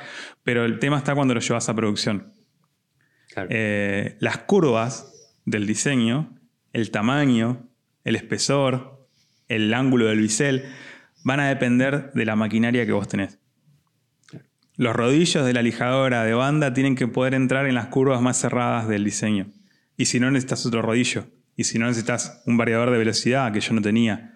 Porque no le puedo meter un rodillo de 12 milímetros de, diámetro, no le puedo poner una lijadora de banda al máximo de potencia porque rompe los rulemanes, lo, lo recalentás, la lija se hace verga, todo. Entonces, todas esas cosas van a hacer que tu idea que tenías se pueda llegar a ver afectada. Es como cuando un arquitecto hace la super casa y viene el ingeniero y le dice, no, ¿cómo vas a poner ahí? ¿Cómo no le vas a poner una columna? No, pero si le pongo una columna, arruina el diseño. Bueno, pero si no le pones una columna, se cae la casa. Se cae, claro. Entonces, el cuchillo se ve afectado por la idea de una producción. Y eso fue algo que, lo, viví y que me hizo replantear un par de cosas y que hasta ahora yo sigo haciéndole mínimas modificaciones que a mí me permiten producirlo mejor, evitar algunos errores, hacerlo más rápido.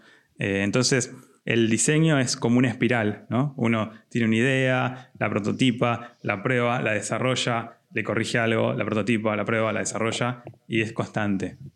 Claro. Sí, sí, sí, es un círculo que no, debería frenar nunca, ¿no? exacto, exacto. Se va, se va acelerando y achicando en algún punto ese, sí, es que, porque va llegando ah. como al producto final ya bien refinado.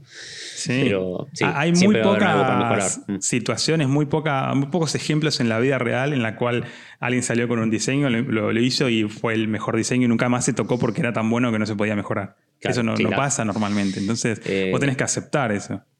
Sí, el, CEO de la red social LinkedIn, hmm. LinkedIn tenía una frase en su momento así medio inspiracional que decía que si la primera versión de tu producto no te da vergüenza es que lo largaste demasiado lento. Claro. Como que si la primera versión te da, no te da vergüenza es porque estuviste mucho tiempo metiéndole el ojo. Claro, no sé dónde es, pero también hay una que dice que porque algo funcione no quiere decir que no se pueda mejorar. Ah, sí, ni que hablar. Siempre todo es mejorable. Obviamente hay niveles de, Ahora, te hago una consulta, Will. Sí. ¿No era más fácil ir a una casa de camping, comprar el primero que veías ahí, te lo llevabas de viaje y punto? El vaco que flota. Claro. Eso no flota y el vaco sí. Está buenísimo el vaco ese, ¿eh? Ah, flota. ¿Cuántos muebles te fabricaste que podrías haber comprado? Unas cuantas. buena, buena repregunta. No, sí, no, cachetazo me metió ahí. Está, bueno, está bueno. Eh, ¿Y cuántas veces te preguntaste, te, dijiste la frase, salí de ahí maravilla? Todo el tiempo, todo, el tiempo. Eh, yo estoy re contento con, el rumbo que esto está tomando. Esto recién está empezando. Tengo sueños de, de romperla mal, de ser algo tremendo. Pero te digo que estando sábado, domingo cortando chapa, cagado de calor en el taller, cortando chapa y dándole forma para que envolver la manta térmica del horno, te digo que yo veía en Instagram la foto de mis amigos comiendo un asado o en la playa o en la pileta y eh, todo el tiempo es, eh, eh, es, ahí. Pero sí. es algo con lo, que, con lo que tenés que lidiar y bueno, es lo que decía al principio, si de verdad no tenés ganas de hacer algo, si no tenés ganas de hacer ese producto por algún motivo más, eh, no lo hagas, no te metas porque... Requiere de un compromiso como recontra alto. Sí, sí, sí. Un año sosteniendo una idea es como, wow. Es, eh, es dedicarle todo tu tiempo libre. Si la querés hacer bien, si no, es un, pasatiempo. Y recién decías que el diseño y todo va cambiando y migrando y modificándose todo el tiempo. La idea ¿La seguís sosteniendo desde el principio o también fue cambiando y modificándose? La, idea va mutando un poquito, de a poco. Eh, yo, les voy a contar algo acá que puede llegar a sonar medio fantasioso, pero yo tengo siempre como sueños muy grandes y, por suerte tengo la, idea de ir cumpliéndolo de a poquito, ¿no?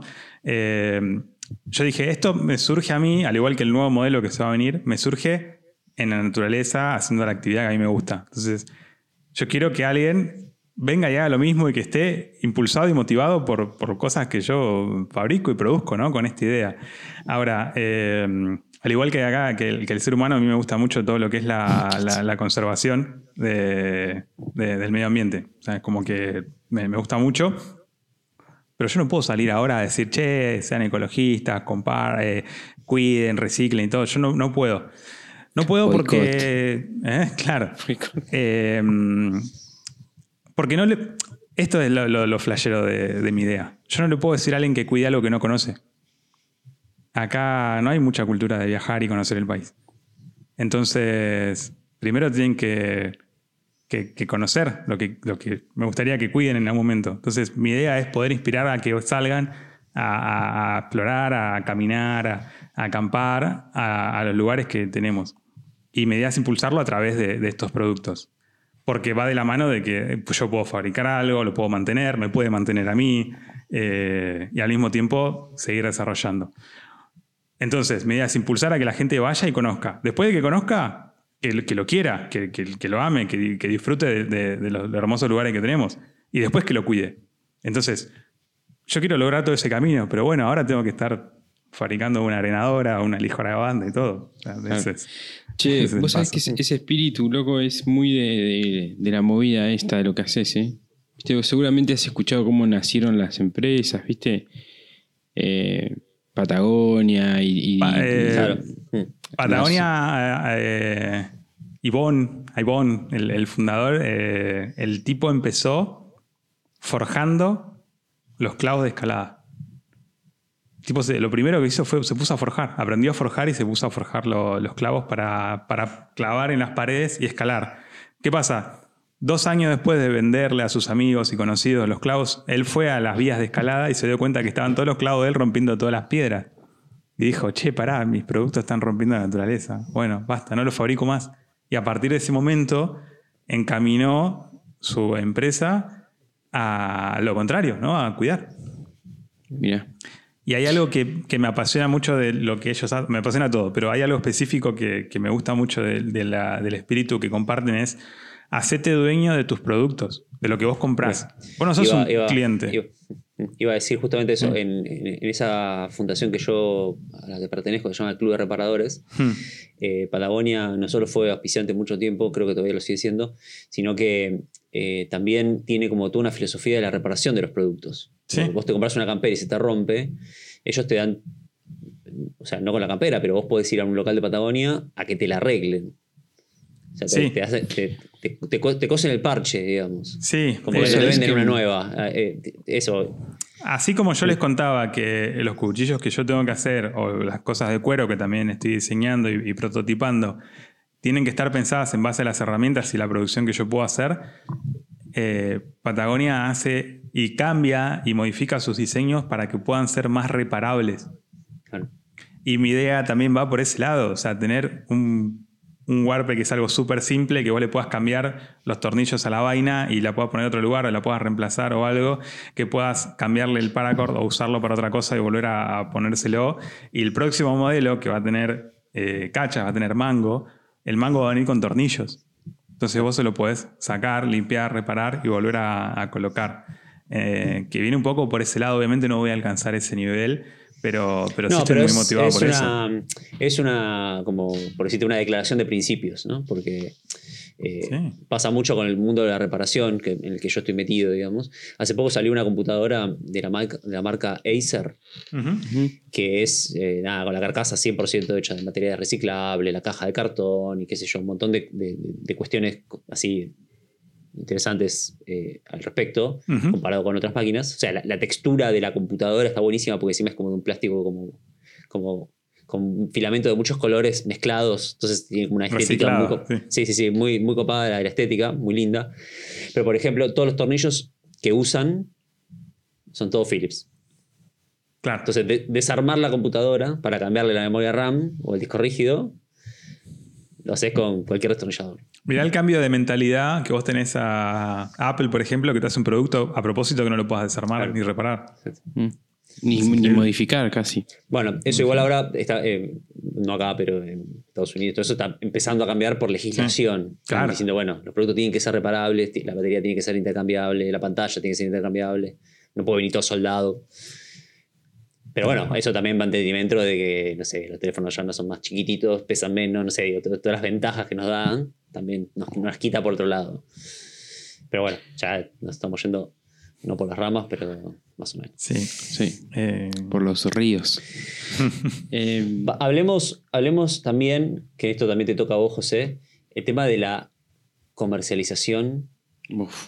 difusión marketing, envíos. eh, digo, porque eso. ¿Para qué traigo al, al gerente de departamento de marketing? al, al- al departamento de Hola, acá estoy. Eh, no, porque. Es una parte que me interesa escuchar las anécdotas de ellos porque es algo que se me viene a futuro. Es Porque, la claro, parte más aburrida para mí. Sí, porque pa- pa- digo esto porque hasta, hasta ahora, y lo cito a ustedes dos porque se metieron en terrenos espinosos, Hmm. esto de, de lo que hablamos recién, eh, donde lo lindo, lo nerd nuestro, digamos, de investigar, de conocer, de ver mejores materiales, ver cómo es la mejor impresión, cómo es el mejor fosfatizado, cómo, bueno, todo eso está buenísimo. Ahora, el problema es que eso hay que ponerle una cara bonita, meterlo en un lindo envase, eh, enviarlo y que llegue, cobrarlo.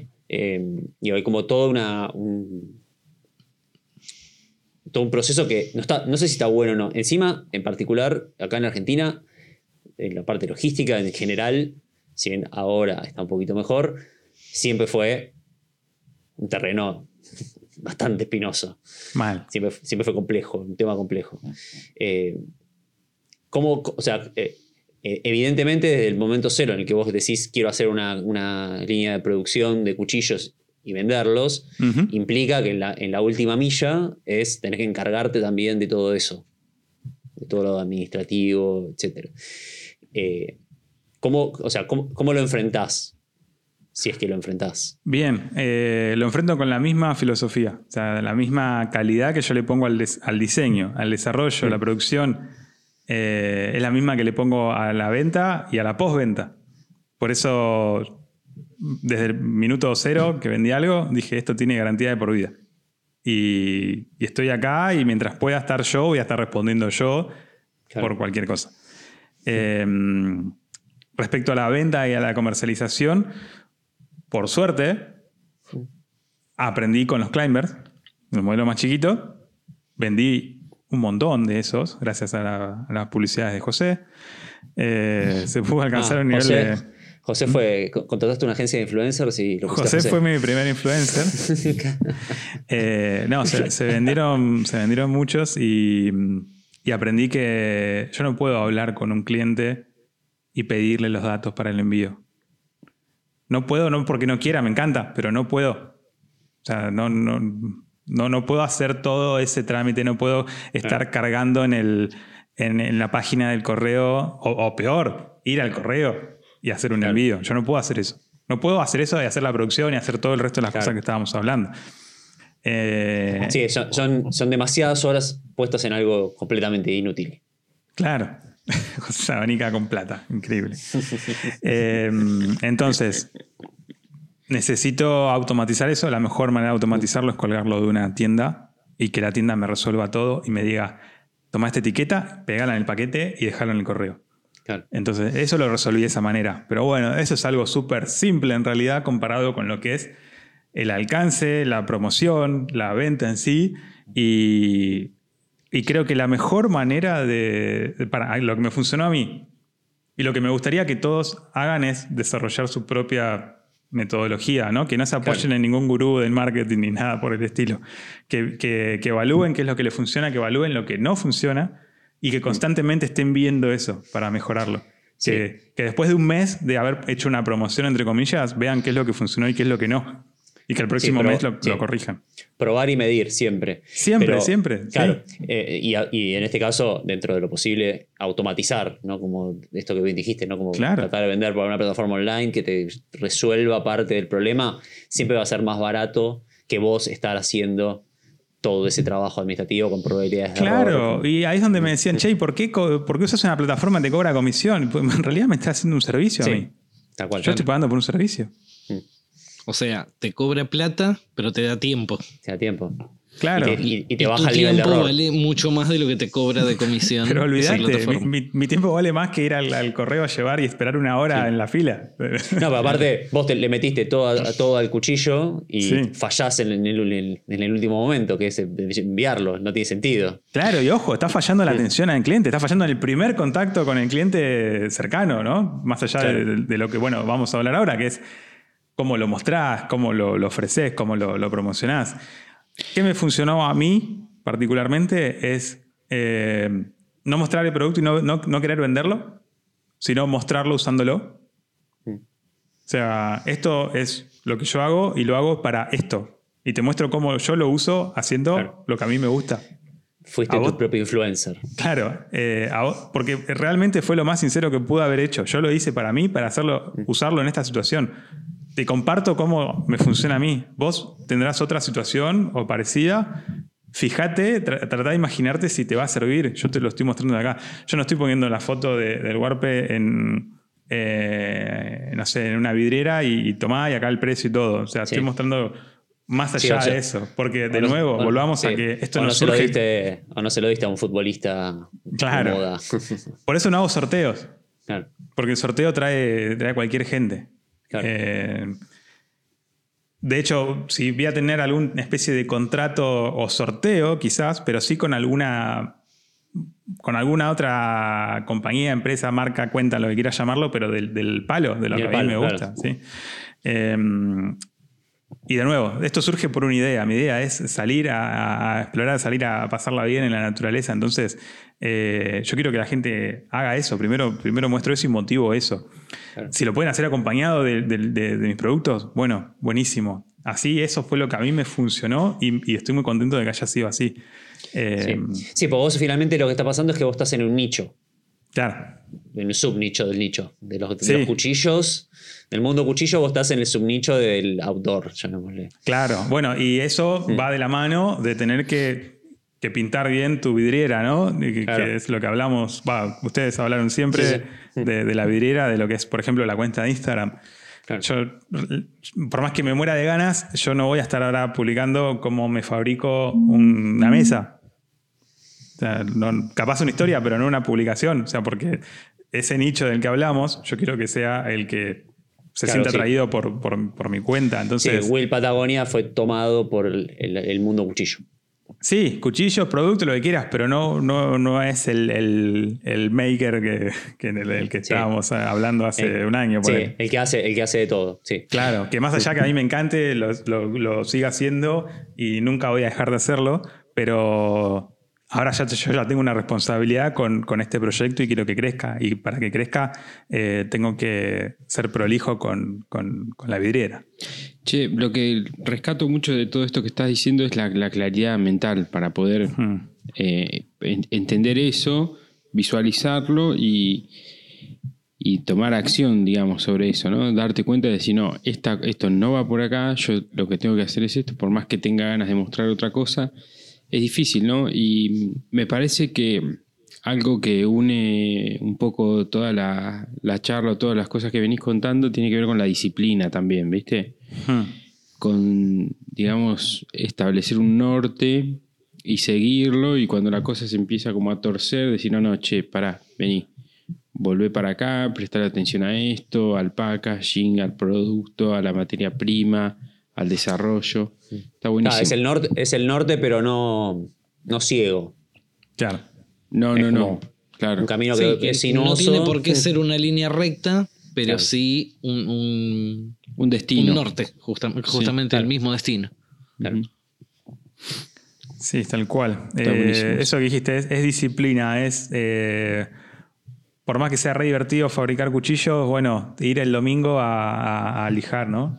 Eh, y estar toda la tarde lijando mientras tu familia, tus amigos están, están en otra, pero bueno, a vos no, te tiene que importar es- ese momento, entre comillas, feo tedioso, sino a, dónde querés ir. Y, y es lo que me mantiene haciéndolo, porque realmente, eh, por más que quizás no, no muestre siempre lo, lo- lo bajón, salvo bueno, lo que pasó hace poco, que tema de proveedores a cero y aumento de precios, salvo eso, no, no estoy quejándome ni, ni mostrando las cosas feas, sino todo lo contrario, muestro los, los avances, la nueva tanda, la foto que me mandan los clientes. Eh, y eso realmente es- está muy lindo. Y tenés que agarrarte de eso para, para seguir porque eh, es, eh, difícil. Es, es un montón de trabajo. Es un montón, un montón, un montón de trabajo eh, constante. Y estamos hablando de producción, diseño, comunicación, fotos, marketing, venta, proveedores, eh, costos, actualización de costos, eh, horas, lo que se te ocurra, lo haces todos, en este caso. Claro. Sí, sí, sí, ni hablamos, ni hablamos del tema del el acceso a los materiales, las no, no, restricciones. Vamos de- a hablar tres capítulos de, de de lo este que es país, sí, sí, proveedores. Yo tengo, lamentablemente, tengo muchos proveedores y el 100% de, los, de lo que se usa en, en el Warpe, de lo que consta de lo que es la fabricación del Warpe, el 100% es importado. Claro. Eh, Sí, sí, sí. Con todo entonces, lo que eso conlleva en este bendito Sí, lugar al que le, llamamos, al que le llamamos Argentina. No sé por qué aquí decís le llamamos República. Sí, posta, no sé por qué digo eso. Sí, Eh, siempre, siempre anda todo tan bien. Pero, pero Y bueno, todo, no. tan afecto, todo sí. tan afecto a que puedas emprender y que no tengas ningún tipo de restricciones y Sí. que puedas desarrollarte siempre. Es como que lo jugás en nivel difícil Sí, de entrada. arranca- sí, Pero no significa que sea imposible, no significa que. No significa que en otro lugar es, es fácil. ¿eh? No, no, pero te comes un par de cachet- cachetazos apenas arrancas. Sí, sí, es eso. Está bien. Sí, sí, sí, bueno, eso igual ya nacemos con eso, así que Sí. digamos que nadie, nadie puede decir que no, no, no fue avisado a tiempo. Sí, tal cual. Exactamente. Nadie que se haya pasado una hora y media en la fila del correo argentino no te entiende en este momento. Al Exactamente. pagar el 2%, 3% de comisión de, de No, una no, tienda. Exactamente. Che, bueno, me, me- me parece que está, estuvo buenísima la charla, Will, ¿no? Eh, Sí, no sé sí. si querés este, dejar así como una especie de mensaje final para los que están pensando en hacer desarrollo de producto. Sí, que partan de, de una idea, de algo que les guste, de algo que quieran lograr, más allá de hacer un negocio. Eso no puede ser el norte nunca para desarrollar un producto, según mis principios, en mi punto de vista, que partan de una idea, que anoten absolutamente todos los pasos, que los identifiquen, por más que no sepan cuáles son, pero que identifiquen los que ya ven y que cada tanto repasen esa lista y que cada vez que estén haciendo algo que se aleje esa lista, que sepan que los va a alejar de poder tener el producto, ¿no? Eh, entonces, mucha disciplina, mucho anotar y ser prolijos y ser fieles a la idea que tienen. Eso es lo que los va, a dar el empuje para, para ir para adelante. Y saber, agrego, y saber que, que el desarrollo de un producto, en este caso de un cuchillo, que por más simple que luzca, eh, a una persona dedicada le llevó un año, eh, es como de es eh, medio una maratón y no un sprint. Exactamente. Es 100%. eh, dedicarle mucho tiempo a pasos muy chiquitos. Es como cuando Nino se mudó y estuvo no sé cuántas semanas después haciendo la instalación eléctrica que no se veía mucho avance. Bueno, es eh, mucho, mucho, mucho trabajo para pasos muy chiquitos. Claro. Eh, Claro, y esto de hacer doble clic en un proceso y decir, bueno, esto ya es todo un proceso en sí mismo. Y ver Sí. hasta dónde te metes. ¿no? ¿Cuánto quiero hacer? Claro. ¿Cuánto me quiero interiorizar de esto? ¿Cuánto control quiero tener de esto? Porque Claro. muchas cosas las puedes tercerizar, pero tenés que aceptar que perdés el control. Claro. Yo voy a, Eh, voy a el título, y el título producto es una lista de desplegables. Exactamente. Apretás en el más y te, se te abren 10. Apretás en el más de cada uno y se te abren 5 en cada uno. Exactamente. Y así cada uno de los procesos. A mí en particular me sirve un montón, justamente como decía José, con la claridad que explicaste muchas cosas porque, nada, como yo cuento siempre, yo vivo en la vorágine de estar corriendo todo el tiempo, salgo a la mañana, me voy al taller, estoy a las corridas hasta que suena, hasta tengo una alarma para saber, porque si no me, me compenetro en cada una de las cosas que estoy haciendo y hasta tengo una alarma para seguir corriendo de- del taller. Y, y el tema de, de con la claridad que vos ves las cosas, o por lo menos cómo las explicaste, me ayuda un montón a, nada, saber que no, esto que estoy empe- empezando a prototipar ahora, no es que la semana que viene me voy a sentar acá frente al micrófono y decir, bueno, listo, ya tengo todo, todo ya tengo la listo, tienda, todo armado. ya tengo la tienda armada. Claro. Y, y ojo ahí. No, la tienda la tengo, pero ya tengo el eso, producto cerradito, métanse a comprar. Y, ¿no? y ojo, no, no solamente estás prototipando un producto, estás prototipándote a vos como productor. ¿no? Exacto. Estás armando tu, tu producción, que Sí, no pues es hacer, poca uno, es- cosa. hacer uno es muy fácil. Claro. Hay, hay, hay una, una tontería que, o sea, no es tontería, sino algo justamente que contabas vos recién y yo lo, lo iba pensando en ejemplos míos. Eh, por ejemplo, vos decías, para la curva que yo quiero lograr en el warpe tengo que cambiar el rodillo de la lijadora y Sí. poner cierto diámetro bajándole la velocidad por pa, pa, pa, pa, pa. Sí. yo, por ejemplo, quiero hacer un- unas patas de, de silla, de taburete, no sé qué, en 30-30. O sea, un palito de 30-30 y redondearlo. Claro. Ahora, acá, Argentina, 2022. ¿Consigo fresa de redondear en métrica 15? No. Complicado.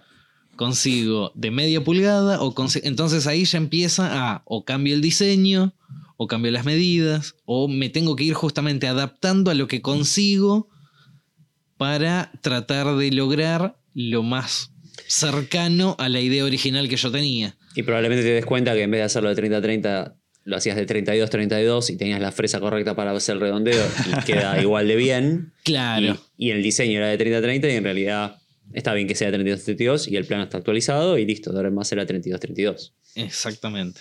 Pero eso A- solo lo lográs, eso solo lo lográs el metiéndote en el proceso, claro, metiéndote en el Claro. proceso. Claro, y ahí después tienes que volver al diseño, volver a tu Claro. SketchUp, cambiar las medidas. Eso te va a probar, no sé, ca- capaz te cambia otra cosa Claro. y capaz te cambia un proveedor. Claro. Yo, Sí, ahí te- yo porque- tengo un proveedor que me dice, este, yo te doy 3 milímetros, otro me dice, yo tengo 4. Claro. En espesores de Bueno, acero, ¿no? Entonces, Vos cambiaste un pelito, ya tuviste que cambiar Claro. el, el Si vas a hacer un cuchillo de 3.1 milímetros, un proveedor ya no te sirve. claro, exactamente. Eh, yo lo que, lo que quisiera agregar también que es importante para los que van a hacer desarrollo es la documentación y la trazabilidad de todo. Eh, justo recién decía Bruno, ahí tengo la, la tienda lista para vender, pero hay todo como un, un proceso, eh, ay, quiero decir esto, es, es muy fácil querer saltar etapas. Este, y sobre todo con este tipo de páginas, viste, que te, que te dan todo resuelto, las operaciones, la venta, el envío, todo, y vos decís, bueno, ya está, lo largo, viste. Y por ahí es muy importante tener trazabilidad, documentación, porque eso es lo que te va, te va a permitir después tener la repetitividad, tener los proveedores adecuados, poder replicar el producto y que la compra, la persona que te compró un año te compre al año siguiente y tenga el mismo producto con la misma calidad, digamos, con el mismo eh, O mejor. ni- sí. nivel o mejor, claro. Eh, pero yo diría que el norte y también no, salta- no saltear etapas. Este, Sí, bueno, la, la documentación es súper clave. Yo Sí. para los procesos que tuve que aprender que no sabía, yo me anotaba todas las veces que me iba mal. Claro. Yo Eh, también lo digo porque es algo que yo no hice. Y, y Claro. pensándolo ahora, digo, eh, eh, no hice algo que era fundamental. Claro, pero vos, por ejemplo, te- no sé, rompiste un- una pieza, un- una, una punta del torno, lo que sea, porque te equivocaste con una velocidad, bueno, se anota, Sí. lo tenés, lo lees, lo repasás, Eh, y así va, vas logrando algo. Yo tengo un montón de procesos documentados en los que me fue muy mal durante meses hasta que me salieron bien. Velocidades de las bandas, temperatura del fosfatizado, eh, las bandas mismas de las lijas. Yo cada vez que hago un cuchillo le hago una marquita de, bueno, hice uno, hice dos de tres. Entonces yo ya sé cuántos me- cuántas bandas necesito para cuántos cuchillos. Entonces Claro. eso lo puedo pasar al precio. Claro. Tengo el costo. Claro. Claro, vos sabés el desgaste de la lija por cuchillo. Claro. Eh, Eso es un y eso es anotar. No queda otra. Es súper Sí, simple. sí, eso sí, es anotar, pero si no lo haces, estás en Sí, el está aire. en el proceso de que por cada cuchillo tenés que ir a poner un, un tilde. Sí, Sí. sí, sí, Excelente. Sí, sí. sí. Y saber que una marca u otra te genera un mejor rendimiento, lo que sea, sí. Totalmente. Y capacitarte, no dijimos nada de esto, ¿eh? capacitarte todo el tiempo. La, eh, yo hice muchos cursos online y eh, fui a... Eso, esto es re importante, este consejo sí me gustaría, perdón que es más extenso, pero este consejo me gustaría que lo tome cualquiera. Con lo que quieras hacer, con lo que quieras aprender, anda a alguien que lo sepa hacer y decirle, che, loco, te quiero ayudar en el taller Mm. eh, mientras aprendo. O, o Sí. te pago para que vos me, me- me hagas una, una tutoría. Eh, o, o te, La te laburo la gratis una semana. sí. Te La laburo gratis una semana. concepto, sí. Hagan eso. Vayan, busquen un referente, vayan y háganlo. Es muy raro, es muy raro que alguien les diga que no. Y lo que van a aprender ahí es increíble. ¿Sabes qué, ¿Sabes qué es interesante del concepto de pasantía? Eh, incluso ya sabiendo, es eh, quizás te, te fija conocimientos que vos ya tenés, pero que te los valida. Sí, de alguna manera. 100%. Como ver que otro lo hace igual que vos, decís, ah, ok, entonces lo estaba haciendo bien. tal cual. O O algo que tenías súper seguro que era así, de repente te diste cuenta que no. Y te hace Sí, dudar. Eso es, eso, eso es lo ideal, digamos. Pero Sí. cuando vos vas a. Hoy te vas a un lugar donde fabrican cuchillos, Mm. decís, ah, ok, esto los, el 90% de las cosas las hacemos más o menos igual. Sí. ok, no estoy tan mal. O, Sobre todo inversa, nosotros- sacando, sacando el concepto de bien o mal, ves otra manera de hacer lo mismo. Sobre todo nosotros que somos, te- tenemos tendencias a ser autodida- autodidactas, ¿no? Como Claro. Buscar, buscar nuestro propio conocimiento, buscar nuestra propia prueba y hacer nosotros siempre. E Incluso en contra de nuestros propios intereses. Eh, que a veces aprendemos de una manera y quizás no es la mejor o no es la, la más correcta, qué sé yo. Pero ver que otro lo hace de una manera igual, decís, ah, ok, está bien. Eso está bueno también de, de Sí, es fundamental. en otro taller. Sí, es fundamental. Tal cual. Eh, bueno, bárbaro, muchachos. Yo no, no me quiero, no quiero hacerlo más extenso, pero tengo también una cosita para decir sobre la pasantía. Yo lo- los últimos años de, de universidad, de diseño gráfico de la carrera, eh, estaba haciendo una pasantía en una empresa. Eh, los últimos dos años de facultad lo hice y, y yo me acuerdo que empecé a trabajar y al toque de que empecé a trabajar yo subí como cinco escalones respecto a mis compañeros Claro. poder estar haciendo esa tra- pasantía, trabajos reales, con empresas reales, con clientes de verdad, con trabajos que se publicaban en revistas, qué sé yo, en lugares. Y, y me Sí, acuerdo. li- lidiar, lidiar con una imprenta en la vida real. Sí, claro. Como- me- sí, y sí, me sí. acuerdo que estaba automáticamente estaba a años luz de mis compañeros. No enten- Mm. Yo los veía en los pibes y decía, boludo, no entendés nada. posta, posta, porque el eh, eh, es algo que la facultad no te lo da, ¿viste? No. La, la cosa académica generalmente no te, lo- no te da lo que te da la, la- la experiencia en algunas carreras, ¿no? Supongo que ¿Y te pasó con Hay profesores cosas que también se eso? aprenden en la calle.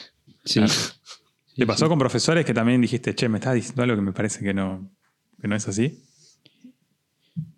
Mirá, el profesor que me. que me dio el título, básicamente, Sí. que es con el que rendí la última materia, eh, no. Yo no lo respetaba, yo no lo respetaba, nada, cero. Claro. Sí. No laburaba entonces seguramente. No, no, no. a mí. Listo. Cero. Eh, lamentablemente yo pienso igual. Sí, Sí. sí, sí. Eh, Sí. Pero me acuerdo de profesores de primer año, por ejemplo, que me dieron cosas que las sigo usando al día de hoy. claro. Sí. ¿Viste? Súper valioso. Sí. Bueno, gente, eh, William, muchas gracias por habernos visitado. Eh, No, muchas gracias a ustedes por la invitación. De nuevo, un honor. Por portate bien en el otro podcast.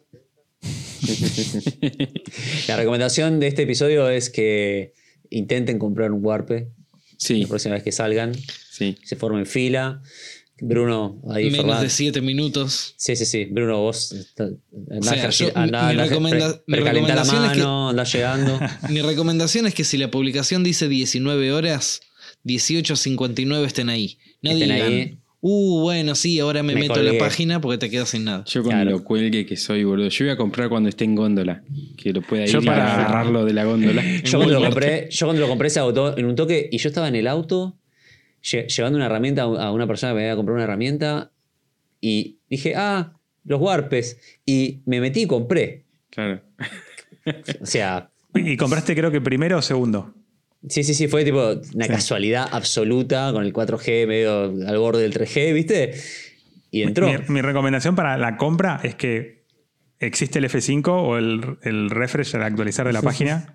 Sí. Eh, y lo otro es que tengan la tarjeta cargada ya de antes Claro. de eso. O sea, mucha gente me, me escribe y me dice, estaba cargando los números de la tarjeta y cuando le di pagar me lo rechazó.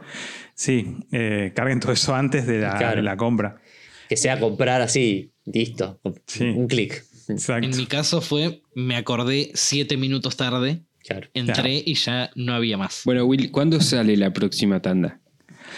Bueno, está. Ah, mira ahí, Mirá, ahí lo Peter lo mostraba su Warped. Ahí lo tiene. Eh, tengo una pequeña disyuntiva. Eh, yo tengo ya una tanda para sacar en muy poco, pero por los problemas de, de- de stock de materiales, eh, es una tanda chica. Y que sea una tanda chica significa que hay mucha gente que recibe muchos errores en la página al momento de comprar. Y no quiero pasar por eso de nuevo y no quiero que la gente pase por eso. Entonces, la disyuntiva es sacarlo ahora con una tanda chica o esperar un poco más, unas semanas más, y hacerla más grande y sacar una tanda más grande. Así que probablemente sea una tanda más grande para tercera cuarta semana de agosto. Ah, ya. Sí. Ah. Vamos a ver si me dan los tiempos. Está bien, falta poquito. Poquito. Sí, Poquito. Falta poquito. Poquito me salía. El, el mío ya lo tenés hecho, mándamelo. El tuyo está el acá. paracord. Ponele el paracord y mándamelo. Ya, el otro día subiste un video de cómo encordar tu, tu warp. Acá está el tuyo, mirá. Mirá, qué buena onda. Pasa- ponelo en una cajita y mandalo. Dale. ¿Todo negro Este. también? ¿Como el mío? Sí, porque se No, ponía celoso, sí, ¿no? Ah. Es Sí, lindo, sí. lindo. Lindo cuchillo. Bueno, Bueno. chiques, ha sido un placer como cada semana. Igual. William, gracias por estar acá. ¿eh? De nada, muchachos. Bueno, Es probablemente el episodio más largo del Maker Chat. sacando el 100. Vale, Sacando el 100, ah, sí, bueno, seguramente antes que sí. Sí, sí, sí. Bueno, gente, hasta la semana que viene. chau gente, gracias. Adiós. Chao, gente. Nos vemos. Bueno amigos, esto eh, fue Maker Chat. Acá estuvimos con Will Patagonia, con Bruno, Juan y yo, que soy José. En este espacio hablamos sobre qué significa ser maker, qué nos moviliza, qué nos inspira y cómo es el día a día en el taller. Gracias por estar ahí compartir este momento con nosotros. Pueden escucharnos en YouTube y además eh, encontrar contenido extra en nuestro Instagram que es arroba makerchat.podcast. Chao gente.